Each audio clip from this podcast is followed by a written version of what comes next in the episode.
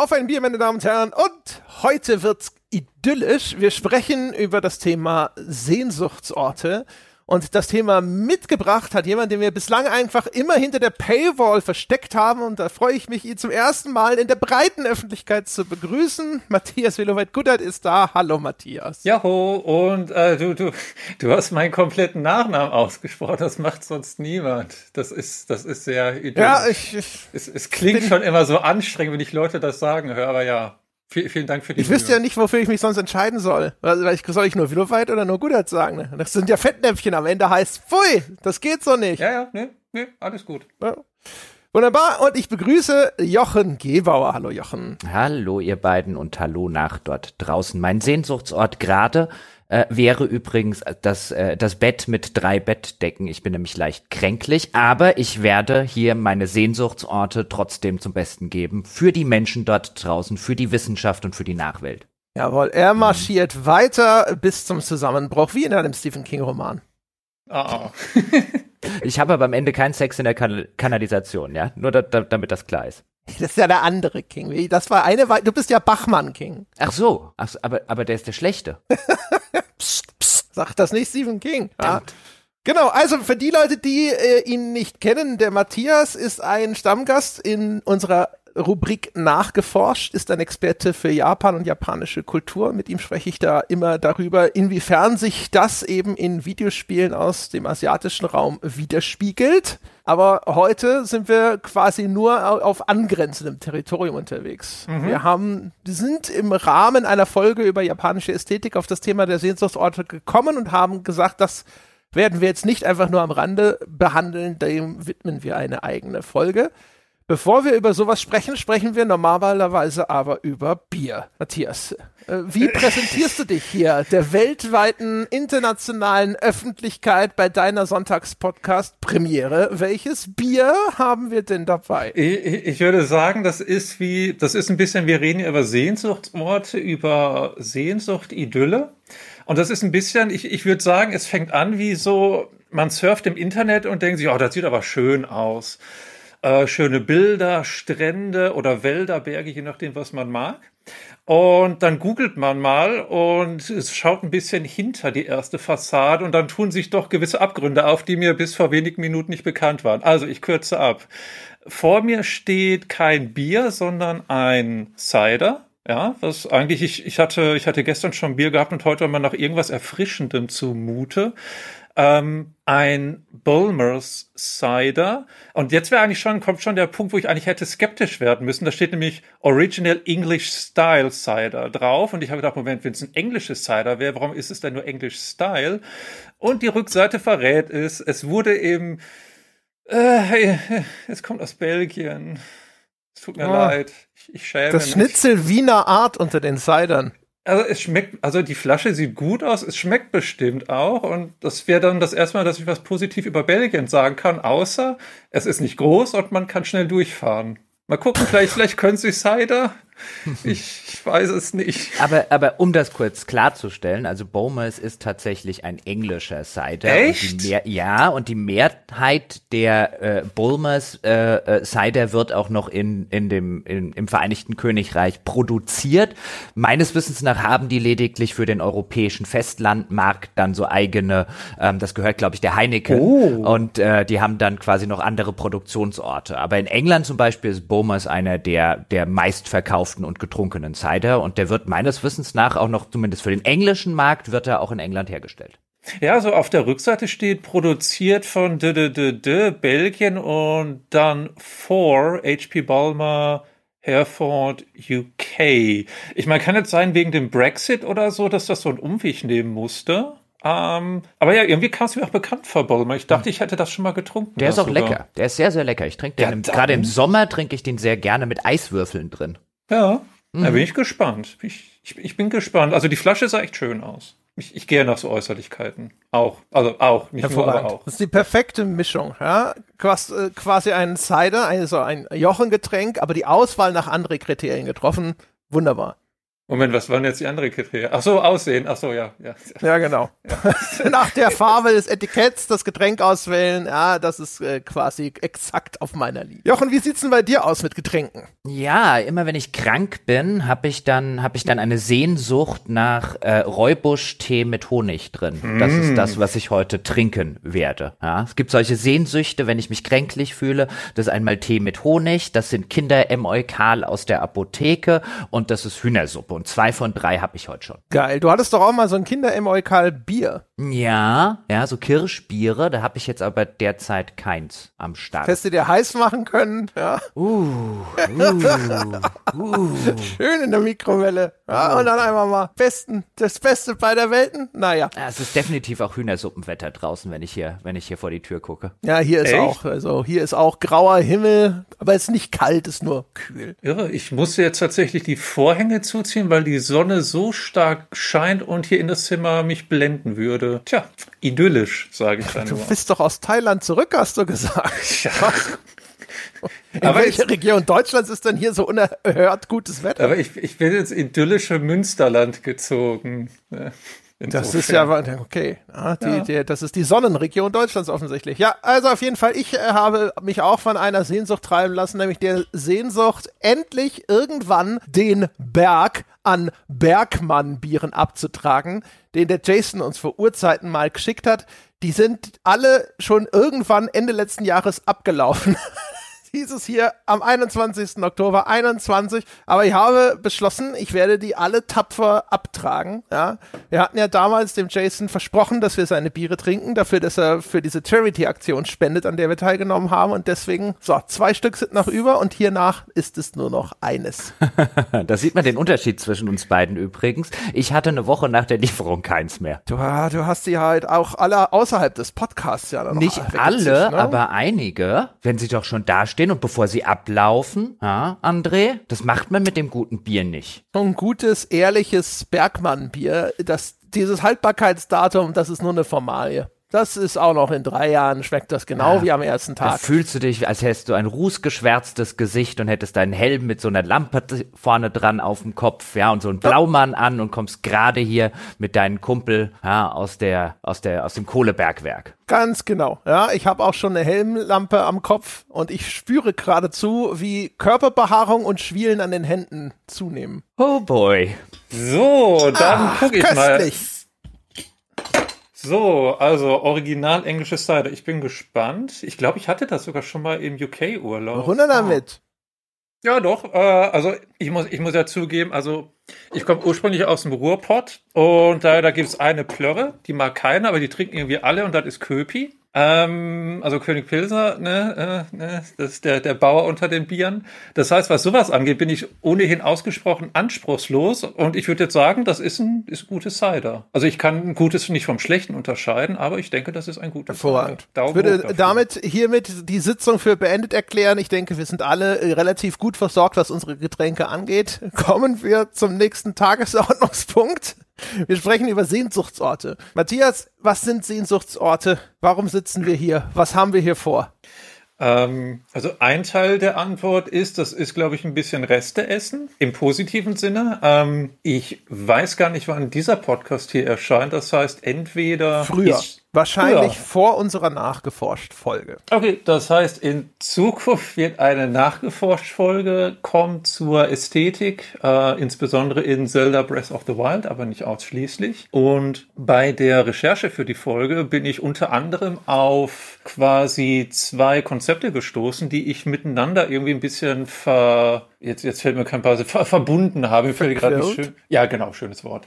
Ähm, das eine ist nämlich, ähm, ich bin über eine Dissertation gestoßen zum Thema Sehnsüchte in Nintendo-Spielen, ganz im Allgemeinen. Und parallel dazu über das Konzept der Sehnsuchtsorte. Äh, da als Disclaimer, das habe ich gefunden in einer ähm, Zeitschrift, eigentlich für Religionsdidaktik, Religionspädagogik. Das ist nicht die Richtung, aus der ich komme, aber das wurde, da fand ich sehr anschaulich ausgeführt geführt, ähm, was genau unter Sehnsuchtsorten zu verstehen ist. Und auf jeden Fall, um das abzukürzen, in der Nachgeforscht-Folge hatten wir das eigentlich auch angedacht, haben aber gedacht, wir das jetzt so kurz rau so kurz anreißen oder ähnliches, machen wir da lieber, wärmen wir es einfach noch mal eine Woche später auf Ja, es gibt ja auch Gerichte, also ich würde sagen, Käse-Lauchsuppe schmeckt deutlich besser, wenn man sie aufwärmt. Und es gibt wahrscheinlich auch Podcast-Themen, denen man am besten einfach mal so einen sonnigen Platz am Sonntag präsentiert. Und das machen wir heute. Das ist genau, hervorragend. Das, das, hat meine Frage aber immer noch nicht beantwortet. Ist gut, Deswegen ne? Ich, ich, ich dachte, das hört ihr nicht auf. Ich dachte, das hört ihr nicht auf, ja.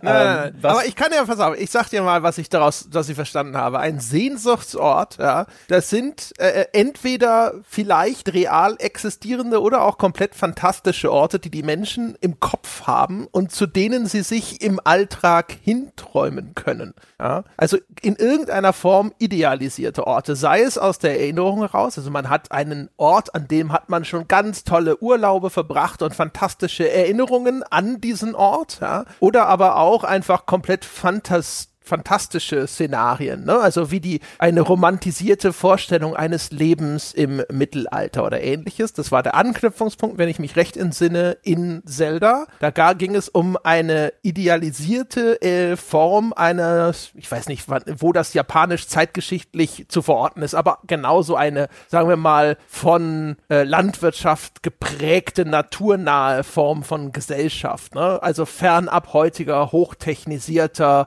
und urbaner Welten. Und das sind diese Sehnsuchtsorte, so Orte, wo man sich so ein bisschen hinträumt, wo man sich danach quasi in irgendeiner Form vielleicht auch sogar besser fühlt, wenn man nur daran gedacht hat, an diesem Ort zu sein. Ja, ist, ist ein ist eine super Erklärung, weil ich habe tatsächlich, ich habe jetzt ähm, aus diesem erwähnten Beitrag, also wie gesagt, religionsdidaktische äh, Zeitschrift, und da wurden sechs Merkmale von Sehnsuchtsorten aufgelistet und erläutert und du hast einen Großteil davon quasi schon angerissen. Ähm, also wie gesagt, tatsächlich, das ist in gewisser Weise erstmal, es sind Utop, es sind in der Regel Utopien, Utopien, diese können sein in der Vergangenheit, Gegenwart oder Zukunft. Ähm, häufig also Orte, an denen man sich hinwünscht. Vielleicht so ein Klassiker ist sowas wie, gerade wenn es draußen warm wird oder Sommerurlaub ansteht, sowas wie das Tropenparadies. So als ein Sehnsuchtsort, wo einfach viele Leute sich hindenken oder hinwünschen. Ähm, aber Aspekte, die ich noch ganz spannend fand und die ich auch tatsächlich ähm, sozusagen letzte Woche noch gar nicht auf dem Schirm hatte,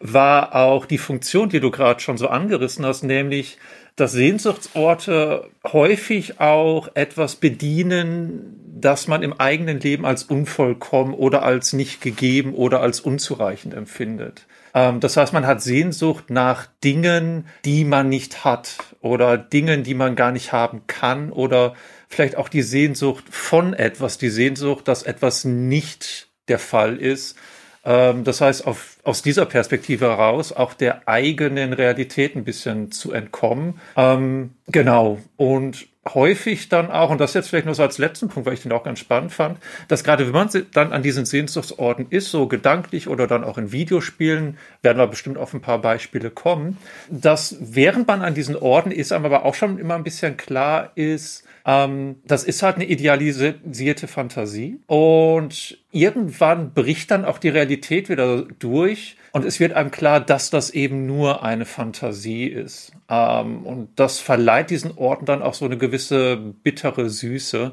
äh, wenn man an diesen Orten unterwegs ist. Also jetzt, wie gesagt, im Videospiel oder auch in der eigenen Fantasie. Mhm. Wo wollen wir loslegen? Ähm, weiß nicht, ähm, habt ihr da, habt ihr irgendwelche, ich weiß nicht, also wenn ich an Sehnsuchtsort denke, da gibt es einen Haufen Beispiele, die mir sofort in den Sinn kommen. Ich nenne einfach nur mal eins. Das erste, was ich hatte, war Stardew Valley. Das ist mir sofort äh, eingefallen. Die ist das Interessante, was ich da äh, festgestellt habe, ist immer, finde bei bei Computerspielen gibt's ja so zwei Ebenen. Also mhm. entweder ist es die Darstellung an sich oder ist es an die tatsächlich die Beschäftigung mit dem Computerspiel. Also soll heißen, Entweder das Computerspiel stellt ein Szenario dar, findet statt an einem Ort, der einem Sehnsuchtsort entspricht oder aus irgendeinem Grund zu einem geworden ist, oder aber das Computerspiel zu spielen hat eine nostalgische Verbindung, ne? zum Beispiel also in die eigene Kindheit oder mhm. sowas. Und dann ist es gar nicht so sehr das, was das Computerspiel darstellt, sondern das Computerspiel selbst, ne? weil es die Erinnerung auslöst an die eigene Kindheit, als man das Spiel zum ersten Mal gespielt hat, zum Beispiel. Also deswegen gleich die Frage, was ist es bei Stardew Valley? Wahrscheinlich nicht die eigene Kindheit, dafür ist das Spiel zu neu, ne? Ja, ich, ich, also der Grund tatsächlich, wir hatten ja so ein bisschen gesprochen oder schon so angerissen, ähm, dass, dass solche Sehnsuchtsorte etwas bedienen, dass man so in dem Augenblick, in dem man spielt, äh, im eigenen Leben nicht hat. Und Stadio Valley kam zu einer Zeit raus, wo ich enorm viel Stress hatte, arbeitsbedingt. Und wo es einfach genau dieses eine Spiel war, sehr entschleunigt, ähm, ein sehr kleiner, ein idyllischer Ort, wo ich im eigenen Tempo Dinge tun konnte, ähm, der mich dann quasi einfach so ein wenig runtergebremst hat. Also das war, ich war zu der Zeit, musste ich sehr weit pendeln, ähm, jeden Tag so drei Stunden in der Bahn. Und Stadium Valley war dann so das eine Ding, das konnte ich am Abend mal eine Stunde spielen. Das heißt, und das trifft, finde ich, eigentlich das zweite von dir auch ganz gut, ähm, dass die, das Spiel an sich zum Sehnsuchtsort wird. Und wenn ich jetzt heute zurückdenke an Stardew Valley, dann denke ich einerseits an das Spiel, aber insbesondere auch an die Situation, wo ich es gespielt habe und dass es da einfach sozusagen zum genau richtigen Zeitpunkt für mich persönlich rauskam, so eine entschleunigte Erfahrung zu Ich glaube, was bei Stardew Valley auch noch dazu kommt und letztlich bei vielen Spielen, die diesen Look imitieren, den auch Stardew Valley imitiert, ist die Grafik und diese Pixel Pixelgrafik, die Retro- und Pixelliebe, die derzeit gerade im Indie-Bereich und im Teil der Öffentlichkeit grassiert. Ich glaube, die spielt auch eine Rolle, nämlich genau dieser Sehnsuchtsort zurück in die Kindheit. Die Optik erinnert, der Grafikstil erinnert an Dinge, die man in der Kindheit gespielt hat, an die man nostalgische Erinnerungen hat. Das bringt einen so ein bisschen zurück in die Zeit. Weißt du, wenn ich einen Stadio Valley zum Beispiel anfasse, dann denke ich halt unwillkürlich aufgrund des Looks zum Beispiel an die Final Fantasies, die ich als Kind oder als Jugendlicher gespielt habe habe, weil die halt so ähnlich ausgesehen haben. Ein Terraria zum Beispiel wäre aus ähnlichen Gründen aufgrund des Looks etwas, was mich sofort zurück in eine Wohlfühlzeit äh, versetzt, weil man die Kindheit, Jugend, die ist natürlich jetzt mit genug Abstand ein bisschen auch nostalgisch verklärt. Und dann erinnert man sich, wenn man, was weiß ich, in den Sommerferien so viel Zeit gehabt hat oder in den Weihnachtsferien und dann hat man da gesessen und hat Spiel XY an einem Stück irgendwie runtergespielt. So geht mir das dann äh, teilweise auch noch bei, bei Zelda ist jetzt auch so ein Fall. Ähm, bei dem, bei dem Remake, André, wie hieß das? Das Remake, was sie gemacht haben? Äh, das äh, Link's Awakening? Oder Link to the Past, ich weiß nicht mehr, von, kam vor ein paar Jahren raus, aber das war halt auch, das hatte jetzt nicht unbedingt einen Pixel-Look, ähm, aber war auch angelehnt an die Optik von damals und als wenn du das dann in die Hand nimmst oder guckst Screenshots oder siehst Videos oder spielst das selber, dann äh, finde ich, hat der Look und gerade eben diese im, im, im höheren Meta-Ebenenmaße, diese, diese allgemeine Retro-Liebe und Pixel-Liebe, die es jetzt gerade gibt, ich glaube, da ist alleine die Optik schon ein Wohlfühlort und ein Sehnsuchtsort. Hm, ja, also gerade dieser, dieser 80er, also jetzt ist es ja einerseits dieser ja, Retro-Hype. Hype ist vielleicht schon das unpassende Wort, weil es ja wirklich sehr lange anhält. Also diese, diese Liebe zum Pixel-Look. Aber jetzt gerade auch die 80er Jahre quasi, jetzt über so Serien wie Stranger Things und ähnliches. Oder ähm, ich weiß nicht, ob ihr über das Spiel schon mal gekommen seid. Ich habe das vor einer Weile auf der Nintendo Switch gespielt, Crossing Soul. Schon mal gehört? Oh, also ich will sagen, ja aber ich könnte dir nicht mehr dazu sagen und vielleicht, ich vielleicht verwechsel es auch gerade mit Crosscode. ja, nee, ähm, also Crossing Soul, ich muss gerade überlegen, Crossing Soul, genau, das war's, ähm, ist tatsächlich auch ein Spiel selber im in so einem Super Nintendo Retro-Look gehalten, also eher eine 16-Bit-Optik, aber ist in den 80er Jahren verortet, ähm, California Suburbs, also kleine Vorstadt. Und man spielt an den typischen Orten, die auch gerade jetzt in dieser 80er Jahre Welle immer wieder aufgegriffen werden. Das heißt, man hat die, die Mall in, der, in den Vereinigten Staaten, man hat ähm, die, die, den Arcade-Bereich, wo die ganzen Spielautomaten und Spielhallen stehen und ähnliches. Ähm, das fand ich halt auch ganz interessant. Also, dass auch dieses Spiel genau dieses Ding bedient. Und jetzt ist, was mir dabei aufgefallen ist, als ich es gespielt habe, das Interessante ist, ich habe die Zeit nie aktiv miterlebt. Also für mich ist das keine Kindheitserinnerung, und trotzdem trifft das irgendwie, bedient das irgendwie so eine Sehnsucht an Vergangenheit im Allgemeinen, obwohl ich nie in einer Spielhalle gewesen bin oder ähnliches. Also dafür bin ich zu jung. Hm, das ist ja ulkig, dass das dann trotzdem funktioniert. Also ich habe auch schon überlegt, ob die 80er insgesamt, ne, diese ganzen 80s Revival oder auch eben diese 80er Jahre Ästhetik, die ja zumindest eigentlich bis heute noch immer so ein bisschen um sich greift, ob das tatsächlich auch hier in, unter diese Sehnsuchtsorte zu subsumieren ist, im Sinne einer Art von Sehnsuchtszeitperiode. Also was, was den Sehnsuchtsorten generell gemein zu sein scheint, ist eine Rückkehr in einen Zustand, der simplifiziert ist. Ne?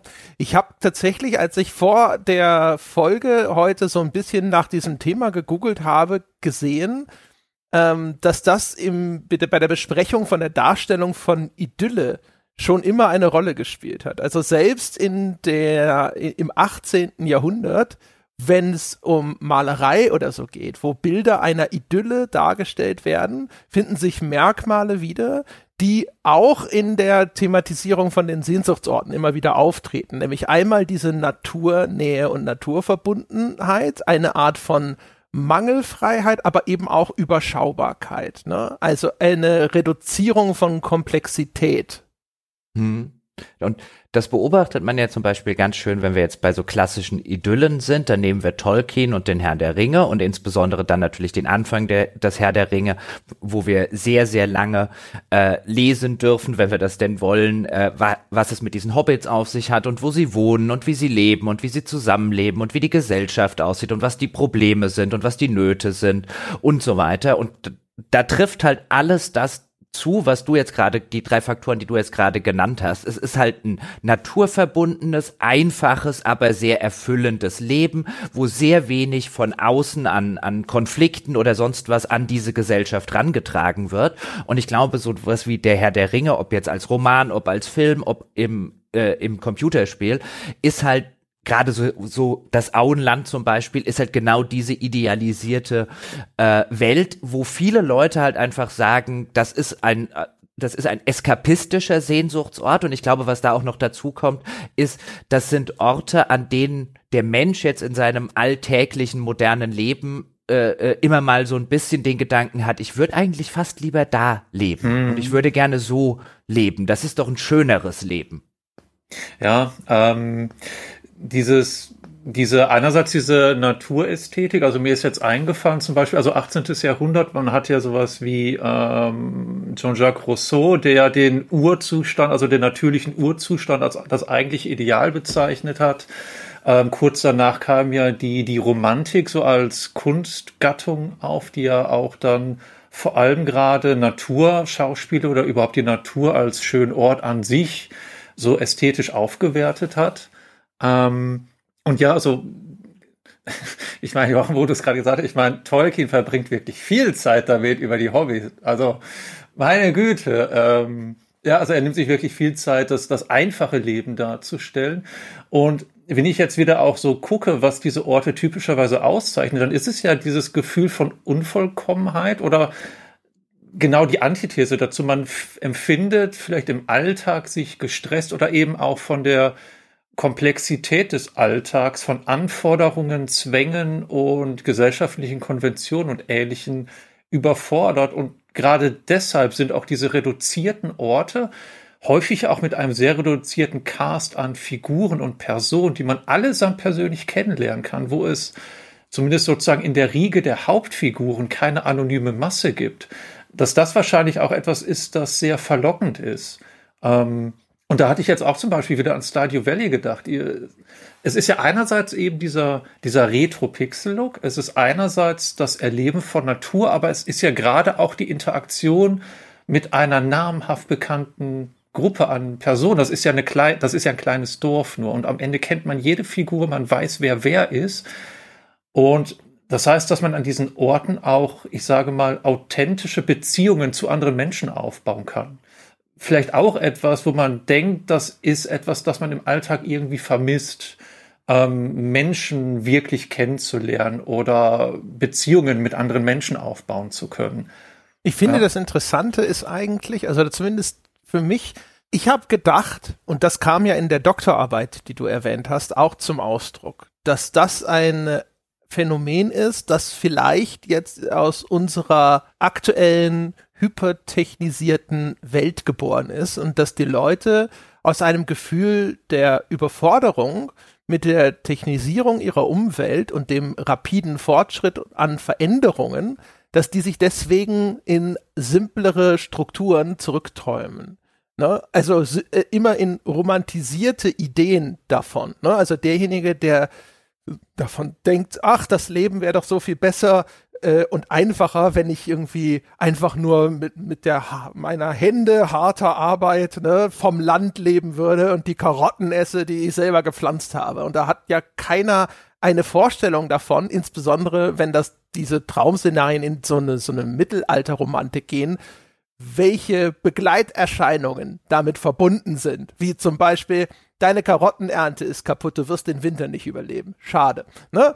Äh, ärztliche Versorgung und so weiter, Hygiene, bla bla bla. So, und aber ähm, das Interessante für mich war zu sehen, wie weit das zurückreicht. Ne? Also, dass solche Ideen sogar bis in die Antike zurückgehen, wo ich mir denke, offensichtlich ist irgendwie das Gefühl einer Überforderung mit den jeweiligen Lebensumständen und die Sehnsucht nach einem weniger komplexen Leben etwas, das die Menschheit quasi offensichtlich schon zumindest sehr, sehr lange begleitet. Dass man einfach, also ich glaube, die Leute waren schon immer mit ihren Umständen überfordert. Nur auf andere Art und Weise. Ja, ja, und für die Leute gab es bestimmt auch immer eine Vergangenheit, die vielleicht mehr oder weniger nah ähm, in der Vergangenheit äh, lag, aber eine Vergangenheit, die sie idealisiert haben und wo sie dachten, wenn wir zu diesem Urzustand wieder zurückkehren könnten, zumindest in unseren Köpfen, Träumen und Gedanken oder in unserer Kunst, die das zum Ausdruck bringen, dann ist das doch schön. Weil, wie du es gerade so schön gesagt hast, man könnte jetzt denken, ach ja, unsere heutige hochtechnologisierte Welt, kein Wunder, Wunder, dass die Menschen irgendwie Sehnsüchte nach Auenländern haben, aber dann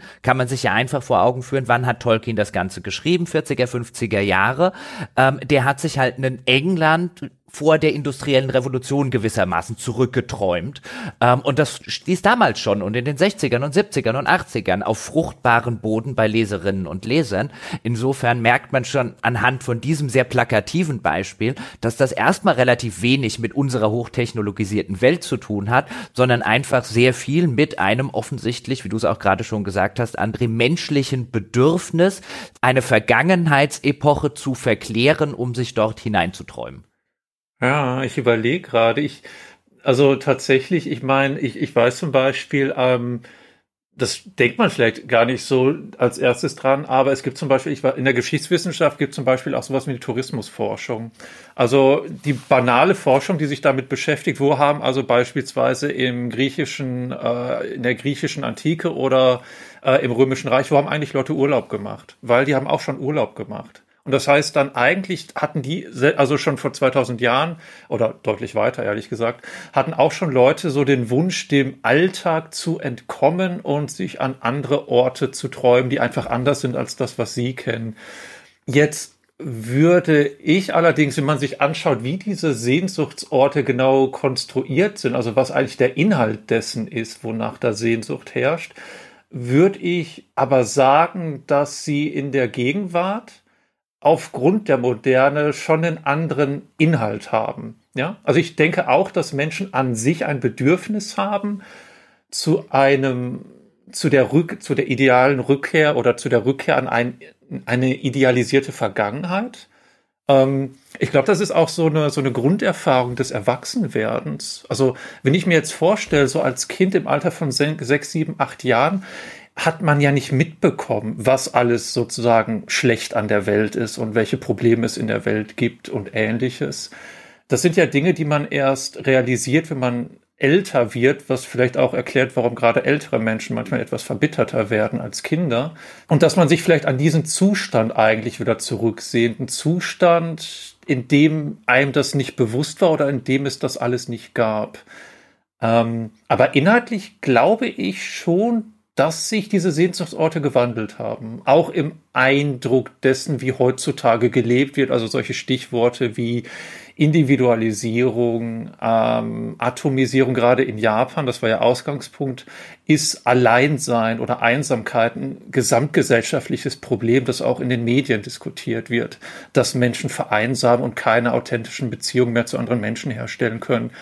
Also das nur so als These in den Raum gestellt. Ich denke, das hat sich inhaltlich gewandelt. Gut, ich meine, dass, dass es sich gewandelt haben muss, ist ja logisch. Ne? Das ist ja logisch zwingend, weil zum Beispiel diese Sehnsuchtsorte wie eine einsame Insel auf den Malediven, sowas wird man damals einfach gar nicht gekannt haben. Ne? Dafür, es gab ja keine Fotografien oder Prospekte oder sonst irgendwas. Vielleicht gab es Literatur, die irgendwelche fernen Länder beschrieben hat. Ne? Aber ansonsten, jetzt im Zeitalter der Flugreise, hat sich das selbstverständlich extrem ausdifferenziert. Das ist relativ logisch. Ich glaube halt, wenn ich, könnte ich, wenn ich einmal kurz reingrätschen könnte, tut mir leid. Was ich, was ich nur über, was ich nur meinte, ganz konkret war zum Beispiel in der, in der an auch ähm, also Antike, die du ja auch erwähnt hattest. Also was es zum Beispiel gab, es gab ähm, in Griechenland gab es diesen mystischen Ort Arkadien.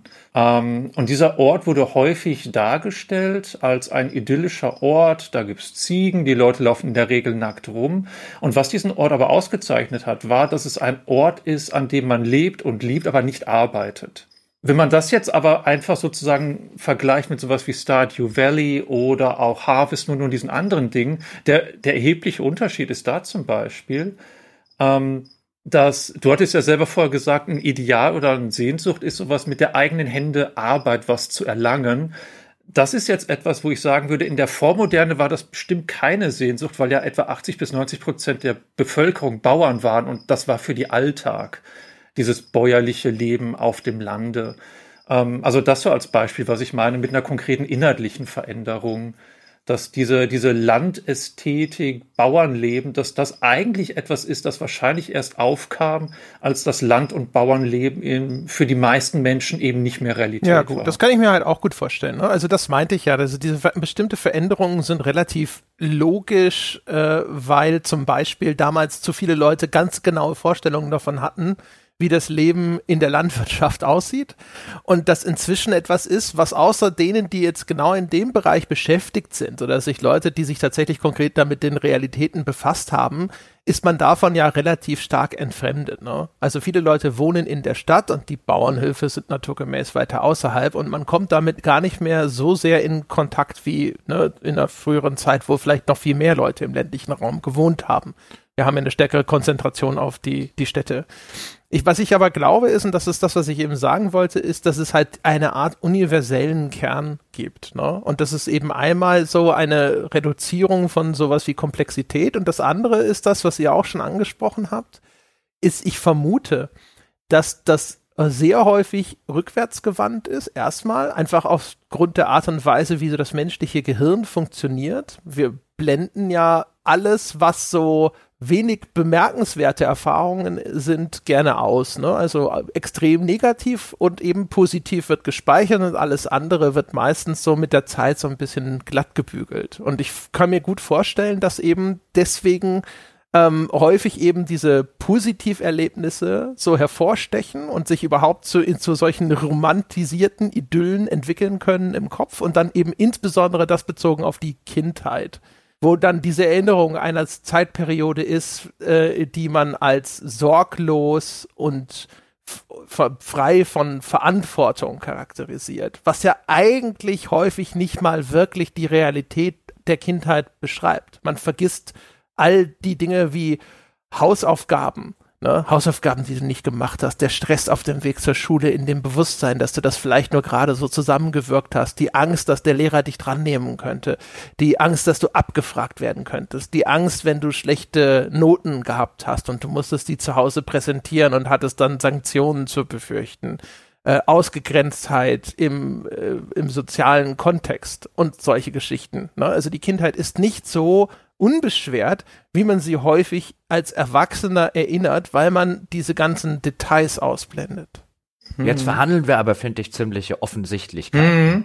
Ähm, ja. äh, sowohl was natürlich die Verklärung der Kindheit angeht, als auch was die Tatsache angeht, dass sich natürlich das äh, sozusagen der Sehnsuchtsort in der Vergangenheit im Laufe der Jahre und Jahrzehnte und Jahrhunderte geändert hat. Aber wir, wir sind uns ja einig, mehr oder weniger, es gab offensichtlich schon immer in der Menschheitsgeschichte, weil man das weit zurückverfolgen kann, eine, eine idealisierte Vergangenheit, welche das jetzt gewesen ist, ob das ein 18. Jahrhundert war oder ein drittes Jahrhundert, das wird sich im Laufe der Jahrhunderte und Jahrtausende geändert haben, aber dass es das immer gibt. Ich würde aber nicht sagen, dass das Ganze rückwärts gewandt ist, denn was wir jetzt insbesondere im 20. Jahrhundert äh, erlebt haben, ist, dass die Science Fiction äh, als als äh, als Genre sich herauskristallisiert hat, als fiktives Genre und es dort würde ich sagen, Untergenres gibt, wie zum Beispiel die klassische Space Opera, bei der es sich im Kern häufig, natürlich nicht in jedem Fall, aber häufig um einen Sehnsuchtsort in der Zukunft handelt. Nämlich den Sehnsuchtsort, wo ähm, eine Zukunft existiert, in der man A, vielleicht auch da wieder gerne leben würde. Ich meine, neben sowas wie, wie Star Trek zum Beispiel. Das ist halt sowas, wo sich, wo sich, glaube ich, viele jugendliche Kinder, äh, die damals den Erstkontakt damit haben, gedacht haben, boah, ich wäre auch gerne an Bord der Enterprise. Und wo du halt häufig auch eine Welt hast, in der viele Probleme, die wir heute haben, einfach durch Technologie zum Beispiel gelöst wurden. Und ich finde, man kann in der Science Fiction, ähnlich übrigens wie in der Fantasy, kann man schön eine Entwicklung nachvollziehen, wie sich das Genre so vom, vom eskapistischen Sehnsuchtsort im Laufe der Jahre und Jahrzehnte ein bisschen gewandelt hat, hin zu nitty und gritty und, weißt du, auch in der Zukunft ist nicht alles super. Im Gegenteil, da könnten noch viel mehr Probleme existieren, als wir heute haben. Also diese eher pessimistischen Zukunftsszenarien statt irgendwelcher Utopien. Aber äh, weißt du, an der Stelle würde ich halt einfach sagen, dieser Sehnsuchtsort, der geht nicht in irgendeine gewisse Richtung, äh, sondern der, auch hier bei der Science Fiction haben wir ja wieder, wir denken uns nach vorne, wo wir uns bei dem, bei dem, bei dem anderen, ähm, bei klassischer Fantasy zum Beispiel, ähm, oder eben solchen Mittelaltergeschichten, wo wir uns nach hinten denken, in eine bessere Zeit, denken wir uns häufig in Science Fiction nach vorne in eine bessere Zeit. Ja, ja, ich finde, ich finde, das ist ein super Punkt. Ähm, ich würde auch, ich würde da genau mitgehen und auch nicht sagen, dass Sehnsuchtsorte prinzipiell in der Vergangenheit zu suchen sind. Sie sind in der Fiktion zu suchen, würde ich sagen. Die Fiktion kann, ich sag mal, die Ästhetik von Vergangenheit haben, weil, also sozusagen als Menschen, die nach der Industrialisierung leben, assoziieren wir Landleben häufig mit Vergangenheit, was ja, was ja eigentlich nur eine Assoziation ist. Es gibt ja heute noch Landleben und ähnliches. Aber ich fand den, den Punkt, den du gemacht hast, äh, sehr interessant, nämlich, dass es bestimmte Probleme, die man in der Gegenwart heute hat, dass die vielleicht in der Zukunft sozusagen gelöst sind. Also Star Trek, gerade die, ich sag mal, die klassischen Star Trek-Serien sind da ja ein super Beispiel für. Ähm, aber eben nicht nur, dass Probleme aufgrund von technischen Entwicklungen gelöst sind, ähm, sondern dass insbesondere auch soziale Probleme gelöst sind oder dass soziale Probleme schlichtweg nicht existieren. Ähm, was mir zum Beispiel beim Sehnsuchtsort eingefallen ist, ich bin da ausgegangen von der Idee der, der Sehnsucht an sich, nämlich wonach haben Menschen eigentlich Sehnsucht? Und Sehnsucht ist ja ein Begriff, der kann sich beziehen auf Orte, auf Dinge, auf Menschen, auf Erfahrungen und ähnliches. Ähm, der hat aber, glaube ich, in der Alltagssprache häufig auch eine gewisse romantische oder auch erotische Konnotation. Und was mir aufgefallen ist bei Sehnsuchtsorten und was relativ neu ist in der Entwicklung, glaube ich, auch bei Videospielen, ähm, ist, dass zum Beispiel im Bereich der Sexualität, also auch der Frage, in welchen Beziehungskonstellationen kann man überhaupt in einem Spiel existieren, ähm, dass Videospiele da auch sozusagen in dieser Hinsicht Sehnsuchtsorte bieten, dass so etwas wie, ich sag mal, ähm, Homophobie und ähnliche Dinge in diesen Videospielen häufig nicht existieren. Um das vielleicht mal ganz konkret zu machen, in Dragon Age, ein Spiel, das man jetzt nicht unbedingt als Sehnsuchtsort bezeichnen würde, ist es aber als Spieler möglich, mit bestimmten Figuren verschieden oder gleichgeschlechtliche Beziehungen einzugehen.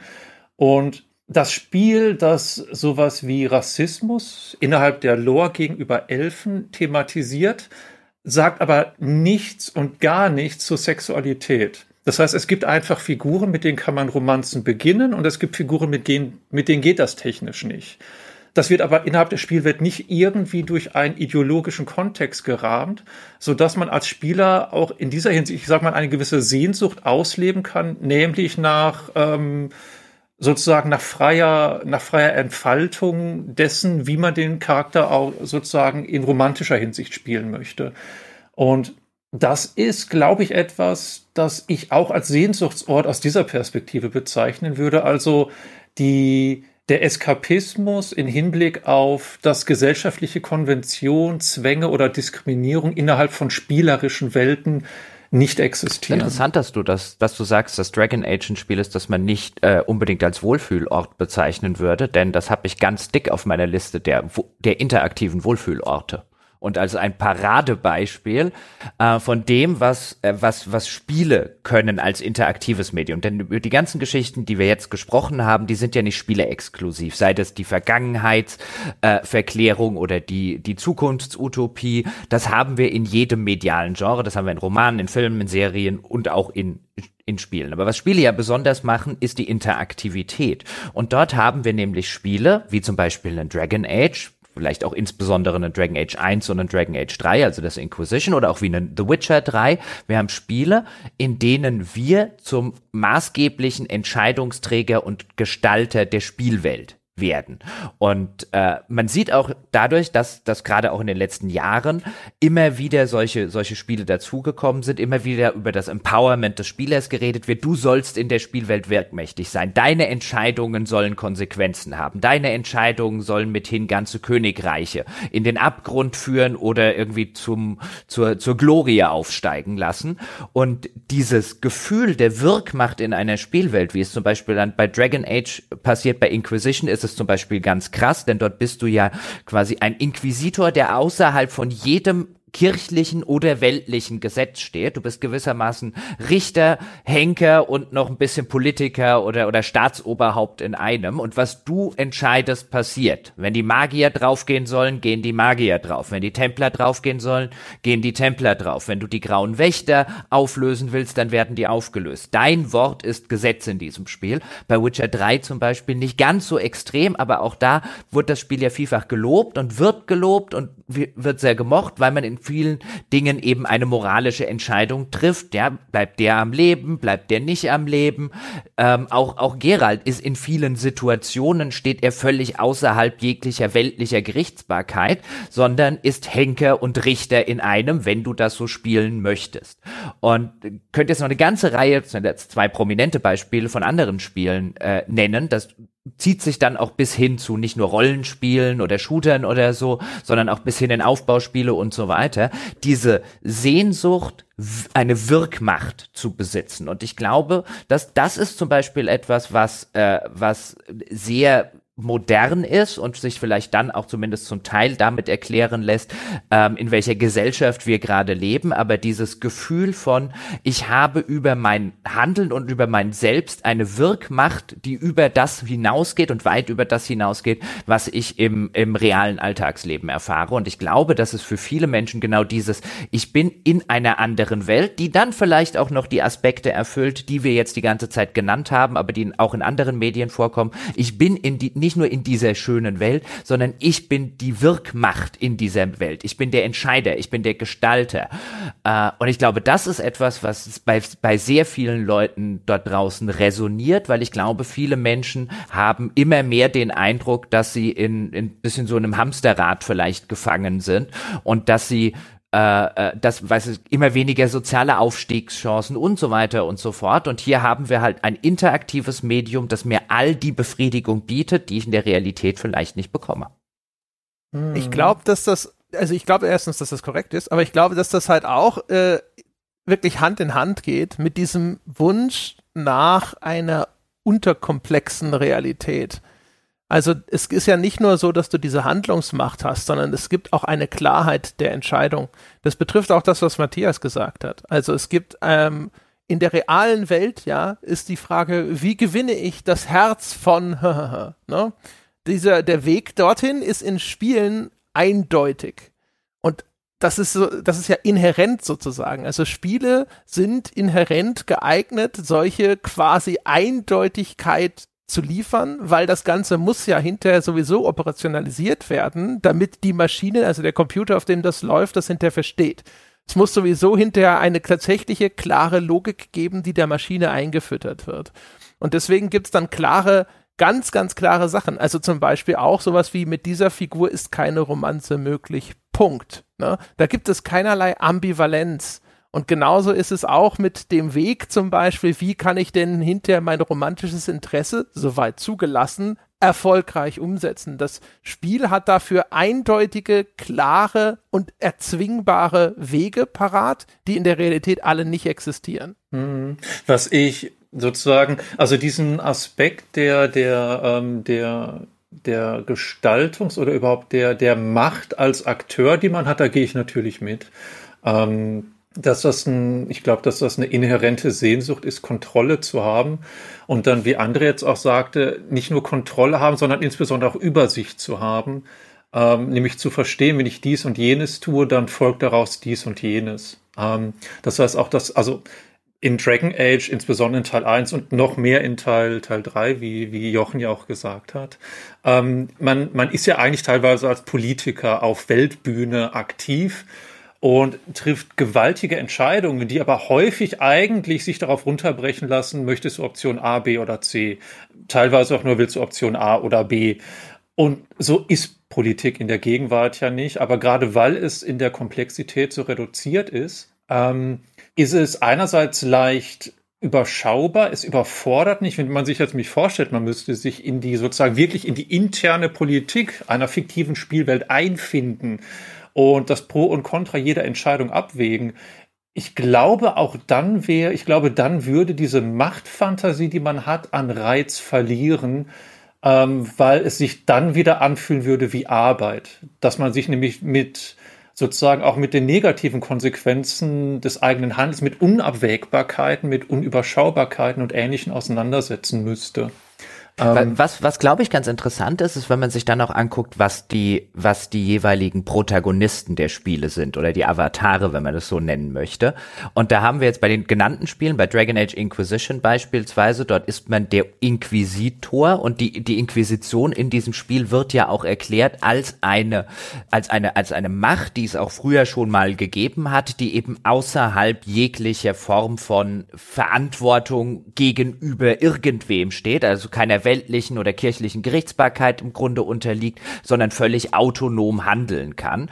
Und so ähnlich könnte man auch Geralt in, in, in den Witcher-Spielen oder Geralt generell begreifen, der ja auch als Hexer eben, äh, eben außerhalb äh, dieser ganzen Kriege im Grunde steht und dort nur widerwillig durch andere instrumentalisiert wird, aber eigentlich er als Hexer steht außerhalb der Gesellschaft. Die Gesellschaft will mit ihm gar nicht viel zu tun haben und er eigentlich auch mit der Gesellschaft gar nicht sonderlich viel. Und so ähnlich kann man es dann wiederum zum Beispiel bei Mass Effect mit Commander Shepard aufmachen. Commander Shepard ist explizit zu Beginn des ersten Teils wird er zum Spectre ernannt. Er steht also auch da wieder außerhalb der normalen Gerichtsbarkeit und der Verantwortung. Er ist halt dem Hohen Rat da noch unterstellt auf der Citadel. Aber das ist halt auch alles und das erklärt auch, warum wir im weiteren Spielverlauf bei Mass Effect ständig Entscheidungen von gewaltiger Tragweite treffen können, ohne dass Shepard dafür irgendjemandem tatsächlich Rechenschaft schuldig ist. Und ich glaube, wenn wir uns mehr solche Spiele angucken, treffen wir noch auf viel, viel mehr genau solcher Rollen, wo der Spieler eben an genau diese Position gesetzt wird, ähm, wo ihm mehr oder weniger gesagt wird, das hier ist dein Ding, du musst das Ganze entscheiden, der, die, das Schicksal der Galaxis, ja, das, das lastet auf deinen Schultern. Aber natürlich ist es nicht so, dass sich dieses Schicksal dann auf den Schultern schlecht anfühlt oder erdrückend anfühlt, sondern, sondern das eher dafür sorgt, dass der Spieler sozusagen äh, in seinem Kopf sehr starke Oberarme kriegt und sagt ein, die wirst du mal sehen, was ich hier mit der Galaxis mache. Ja, auch da wieder. Weißt du, das meinte ich so vorhin mit, dass selbst die Sachen sind so ein bisschen rückwärts gewandt, weil ich immer das Gefühl habe, es läuft so ein bisschen drauf hinaus auf einen Rückzug in so eine infantile Position der Verantwortungslosigkeit und Ver äh, Pflichtlosigkeit. Weißt du, also du, du stehst außerhalb von Recht und Gesetz, das muss dich alles gar nicht kümmern. Du hast keinerlei Verpflichtungen zu erfüllen, außer jetzt sagen wir mal die, das, was die, was der Questgeber dir vielleicht vorgibt, ne? Wäre auch vielleicht sogar eine Erklärung für diese Abwehrreaktion, die überall zu beobachten ist mit äh, Keep the politics out of my games. Weißt du, dass diese, die, das, weil äh, wenn aktuelle politische oder gesellschaftliche Diskussionen auf einmal in dem Spiel auftauchen, dass diese komplette Entkopplung von den Pflichten des Erwachsenseins inklusive einer aufgeklärten Reflexion von Inhalten unterläuft. Ja, also ich bin, ich bin völlig bei dir, dass es natürlich im Grunde bei all diesen Beispielen auf eine Unter Komplexität hinausläuft, dass diese Welt ähm, selbst bei Witcher, wo sie jetzt ja deut deutlich grauer ist als in, in vielen anderen Spielen, aber unter dem Strich durchaus viel schwarz-weißer ist als unsere Wirklichkeit. Tatsächlich. Und dass, dass diese Entscheidungen dann auf einer auf einer unterkomplexen A, B oder C, wie Matthias es schon gesagt hat, Art und Weise stattfinden. Aber ich finde es interessant dann zum Beispiel, dass das Spiel an keiner Stelle das Ganze in irgendeiner Form bewertet, weil letztlich, was die Spiele ja gerne machen, diese Sorte Spiele, ist, triff eine moralische Entscheidung. Und egal welche du triffst, ja, sie ist richtig im Kontext der Spielwelt. Sie ist deine und damit ist sie richtig. Ähm, bewerten tun das die Spiele in der Regel überhaupt nicht. Und also da, da geht's halt sozusagen unterkomplex weiter, weil es wird ja noch nicht mal abgekloppt, auf welcher moralischen Basis und so weiter passiert. Das ist halt einfach so ein, hier ist Situation XY, entscheid mal, treff mal eine moralische Entscheidung und dann sitzt man in der Regel davor und sagt, ja, man findet das eigentlich moralisch. Aber es wird ja nie hinterfragt, auf was für einem Moralsystem basiert deine Entscheidung. Das ist den Spielen egal, wenn du mal Hü oder mal Hot machst, wenn du das eine machst, um zu min-maxen und an der anderen Stelle nicht. Die Spiele gehen ja hin äh, auf einer ganz unterkomplexen Ebene und sagen, alles, was du moralisch moralisch richtig findest, finden wir auch richtig. Mhm. Wenn ich, wenn ich darf, Matthias, ich habe noch eine Frage, die ich hier Jochen stellen will.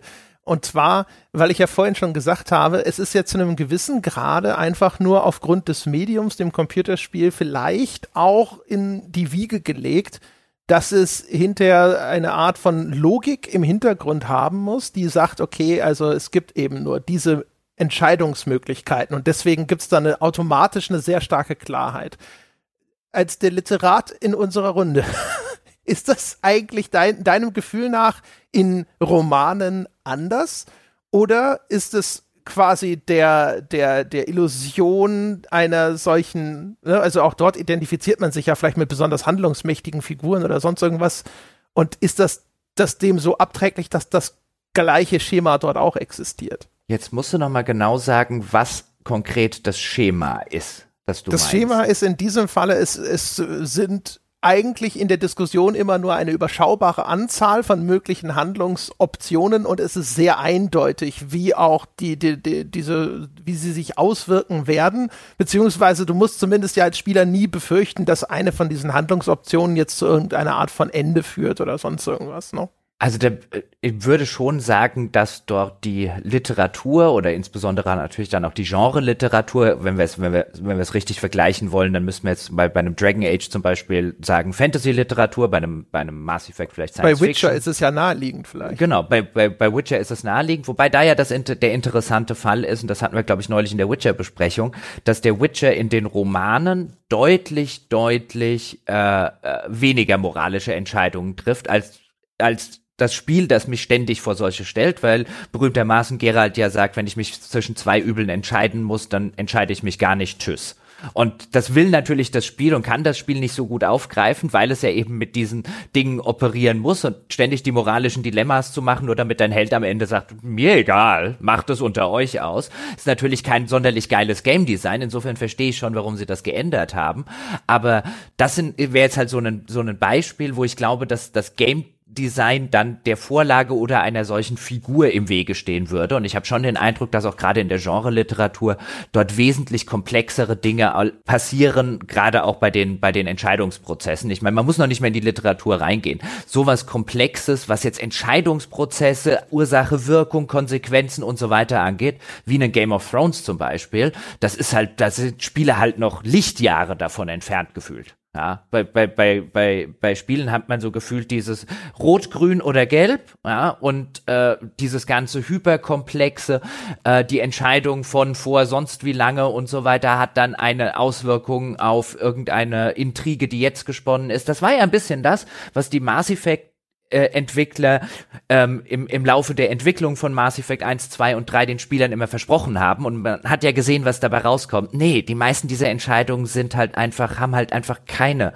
letztlich Konsequenz auf den äh, auf den sozusagen Weiterbestand des Universums. Am Ende hast du doch wieder nur nimmst du rot, grün oder blau. Und da die Katze bellt einfach nicht.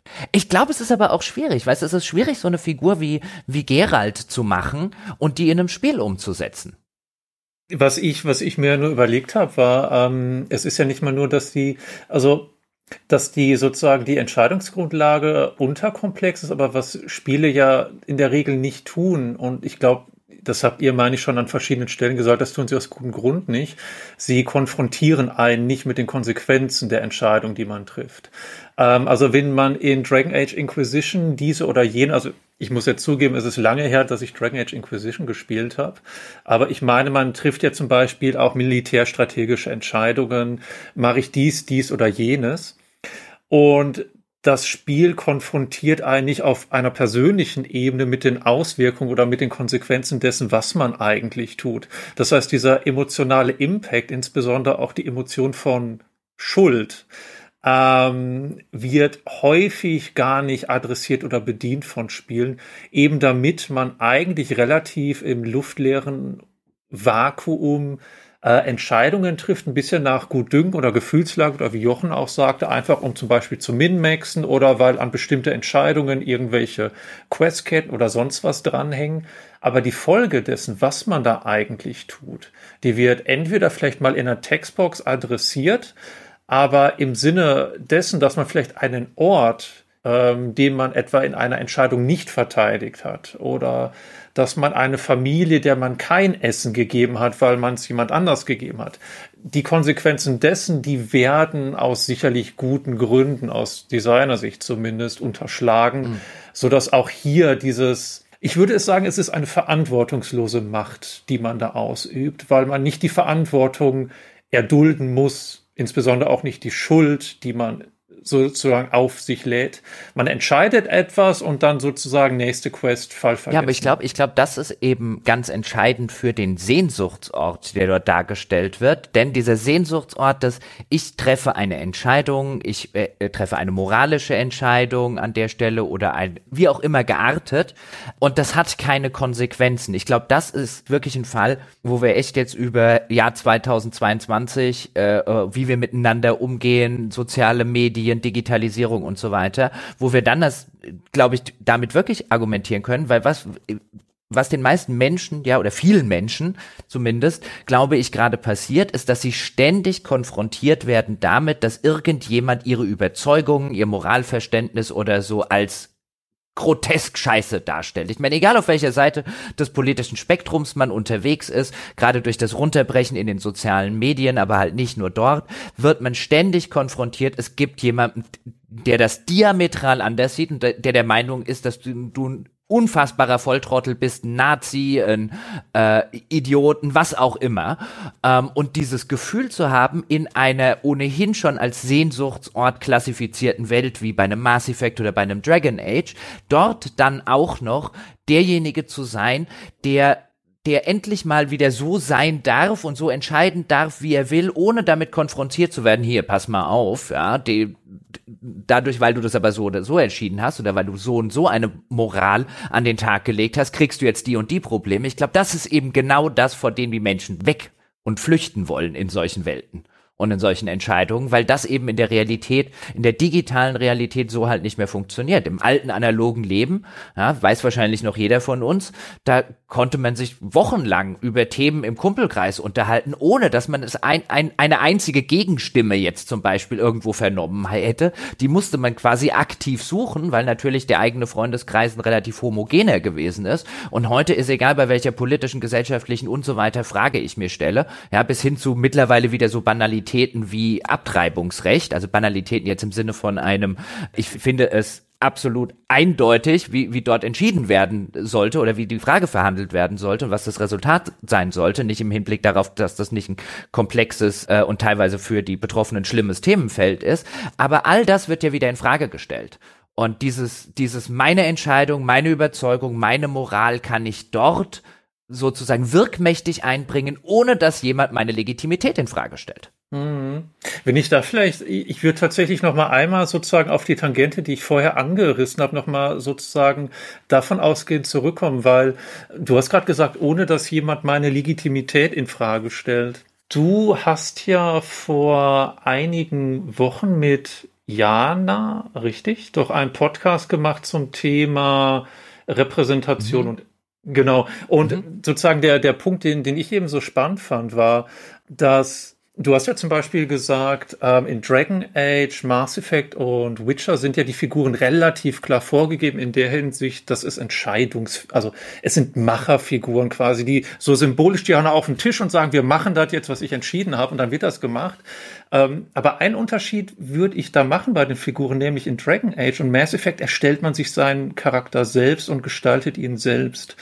Und diese Gestaltung bezieht sich einerseits zum Beispiel auf das Aussehen, auch auf solche Merkmale wie Hautfarbe und ähnliches.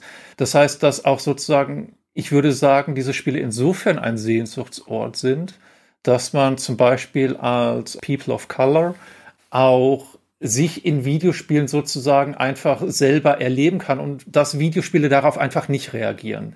Also dass Videospiele keine Diskussion darüber eröffnen, welche Hautfarbe jemand hat, oder auch, dass Videospiele auch zum Beispiel nicht unterscheiden, ob man einen männlichen oder weiblichen Shepard spielt. Zumindest wäre mir nicht bekannt, dass es zum Beispiel an Bord der Normandy irgendwelche Leute gibt, die sagen, ja, also ehrlich gesagt, von einer Frau lasse ich mich jetzt nicht kommandieren. Ich gebe zu, ich habe keinen weiblichen Shepard gespielt, aber ich glaube, das kommt nicht vor in der Regel, gerade auch in diesen Videospielen nicht. Ähm, oder eben auch, dass die Frage der, der Romanzen, die man anstoßen möchte, das Videospielen das sehr technisch lösen und einfach sagen, ja, also du bist ein Mann, du kannst mit der Figur, der Figur und der Figur und das ist eine Frau, das ist eine Frau, das ist ein Mann, damit ist das möglich. Oder wenn du eine Frau spielst, dann gehen dies und jene Konstellation. Und das ist nur technisch. Also manchmal geht es und manchmal geht es einfach nicht. Aber dass Videospiele an dieser Stelle, was andere sagte, quasi die Politik insofern raushalten, ist, dass sie zum Beispiel den, dass sie es nicht innerhalb der Spielwelt ideologisch begründen. Warum kann Figur A mit Figur B eine Romanze anfangen, mit Figur C aber nicht? Es geht einfach technisch. Es gibt nicht, nicht. mal eine Abfuhr so richtig. Genau, es gibt nicht mehr, es wird, es wird an keiner Stelle gesagt, also zum Beispiel, wenn ich in Mass Effect oder in Dragon Age sagen möchte, ich möchte eine homosexuelle Romanze anstoßen, dann sagt mir das Spiel an keiner Stelle, ja, also weißt du, ehrlich gesagt, nice try, aber ich stehe nicht auf sowas. Oder irgendwelche anderen sozusagen weltanschaulichen Begründungen, es geht schlichtweg nicht. Und das würde ich auch insofern als Sehnsuchtsort bezeichnen, weil hier gesellschaftliche Probleme mit denen, wie du und Jana ja auch verhandelt haben, Jochen, bestimmte Menschen stärker konfrontiert sind als andere, dass diese in Videospielen ausgeklammert werden und hier sozusagen freies Leben und freies mhm. Leben in dieser Hinsicht ermöglichen. Das ist ein ausgezeichneter Punkt, finde ich, weil wir können jetzt ja zum Beispiel aktuell die Debatte um die äh, Herr der Ringe-Serie auf Amazon. Das ist ja auch so ein Fall. Wir haben den, den Tolkien-Sehnsuchtsort, den wir eingangs schon beschrieben haben, und dort halten jetzt zum Beispiel People of Color Einzug. Also es gibt den, den dunkelhäutigen Elfen und die, die, die, die schwarze Zwergenfrau. Und dann war ja sofort die Diskussion natürlich aufgeflammt. A, von den, von den, ich würde mal sagen, äh, äh, von den von den Menschen, die sozusagen ihr ihren Tolkien reinhalten wollen von allen irgendwelchen modernen Einflüssen, die da jetzt irgendwie dazukommen von Woke-Kulturen, wovon sie noch, noch nicht alles ähm, äh, geschwärmt haben. Aber da ging es ja im Grund ein Konflikt von zwei Sehnsuchtsorten. Für die einen der Sehnsuchtsort endlich in diesem Sehnsuchtsort auch repräsentiert zu sein und für die anderen dieses, die nehmen mir meinen Sehnsuchtsort weg. Das gehört so nicht. Das war nicht in der Vorlage drin. Die machen mir meinen Sehnsuchtsort kaputt. Und bei Spielen, das ist, da ist das ganz Interessante, dadurch, dass du natürlich dann, wenn du die Möglichkeit der Charaktererschaffung hast und einfach sagen kannst, ich spiele jetzt einen äh, äh, schwarzen Menschen, einen Menschen asiatischer Herkunft, was auch immer, ähm, und die Spielwelt reagiert einfach gar nicht drauf, weil es halt so eine Selbstverständlichkeit im Kontext der Spielwelt ist und im Lore der Spielwelt ist es einfach egal. Da bildet das natürlich einen Sehnsuchtsort Sehnsuchtsort einerseits für die Menschen ab, die sonst wenig repräsentiert werden und sagen, auch hier kann ich auch mich spielen und andererseits nehmen sie sozusagen den äh, der anderen Seite nix weg. Und es ist ja häufig, genau, sehr häufig das, was man beobachtet. Ich will das gar nicht gut reden damit, aber es ist häufig, was man beobachtet in diesen Diskussionen, wie jetzt beim, bei der Herr der Ringe Geschichte, dass die Gegenseite der Meinung ist, ihr wird was weggenommen. Das Interessante ist ja so ein bisschen auch, also wenn wir mal jetzt unterstellen, dass nicht jeder einzelne von denen, die da jetzt avers reagieren, äh, ein Rassist ist, der automatisch Probleme hat mit Schwarzen.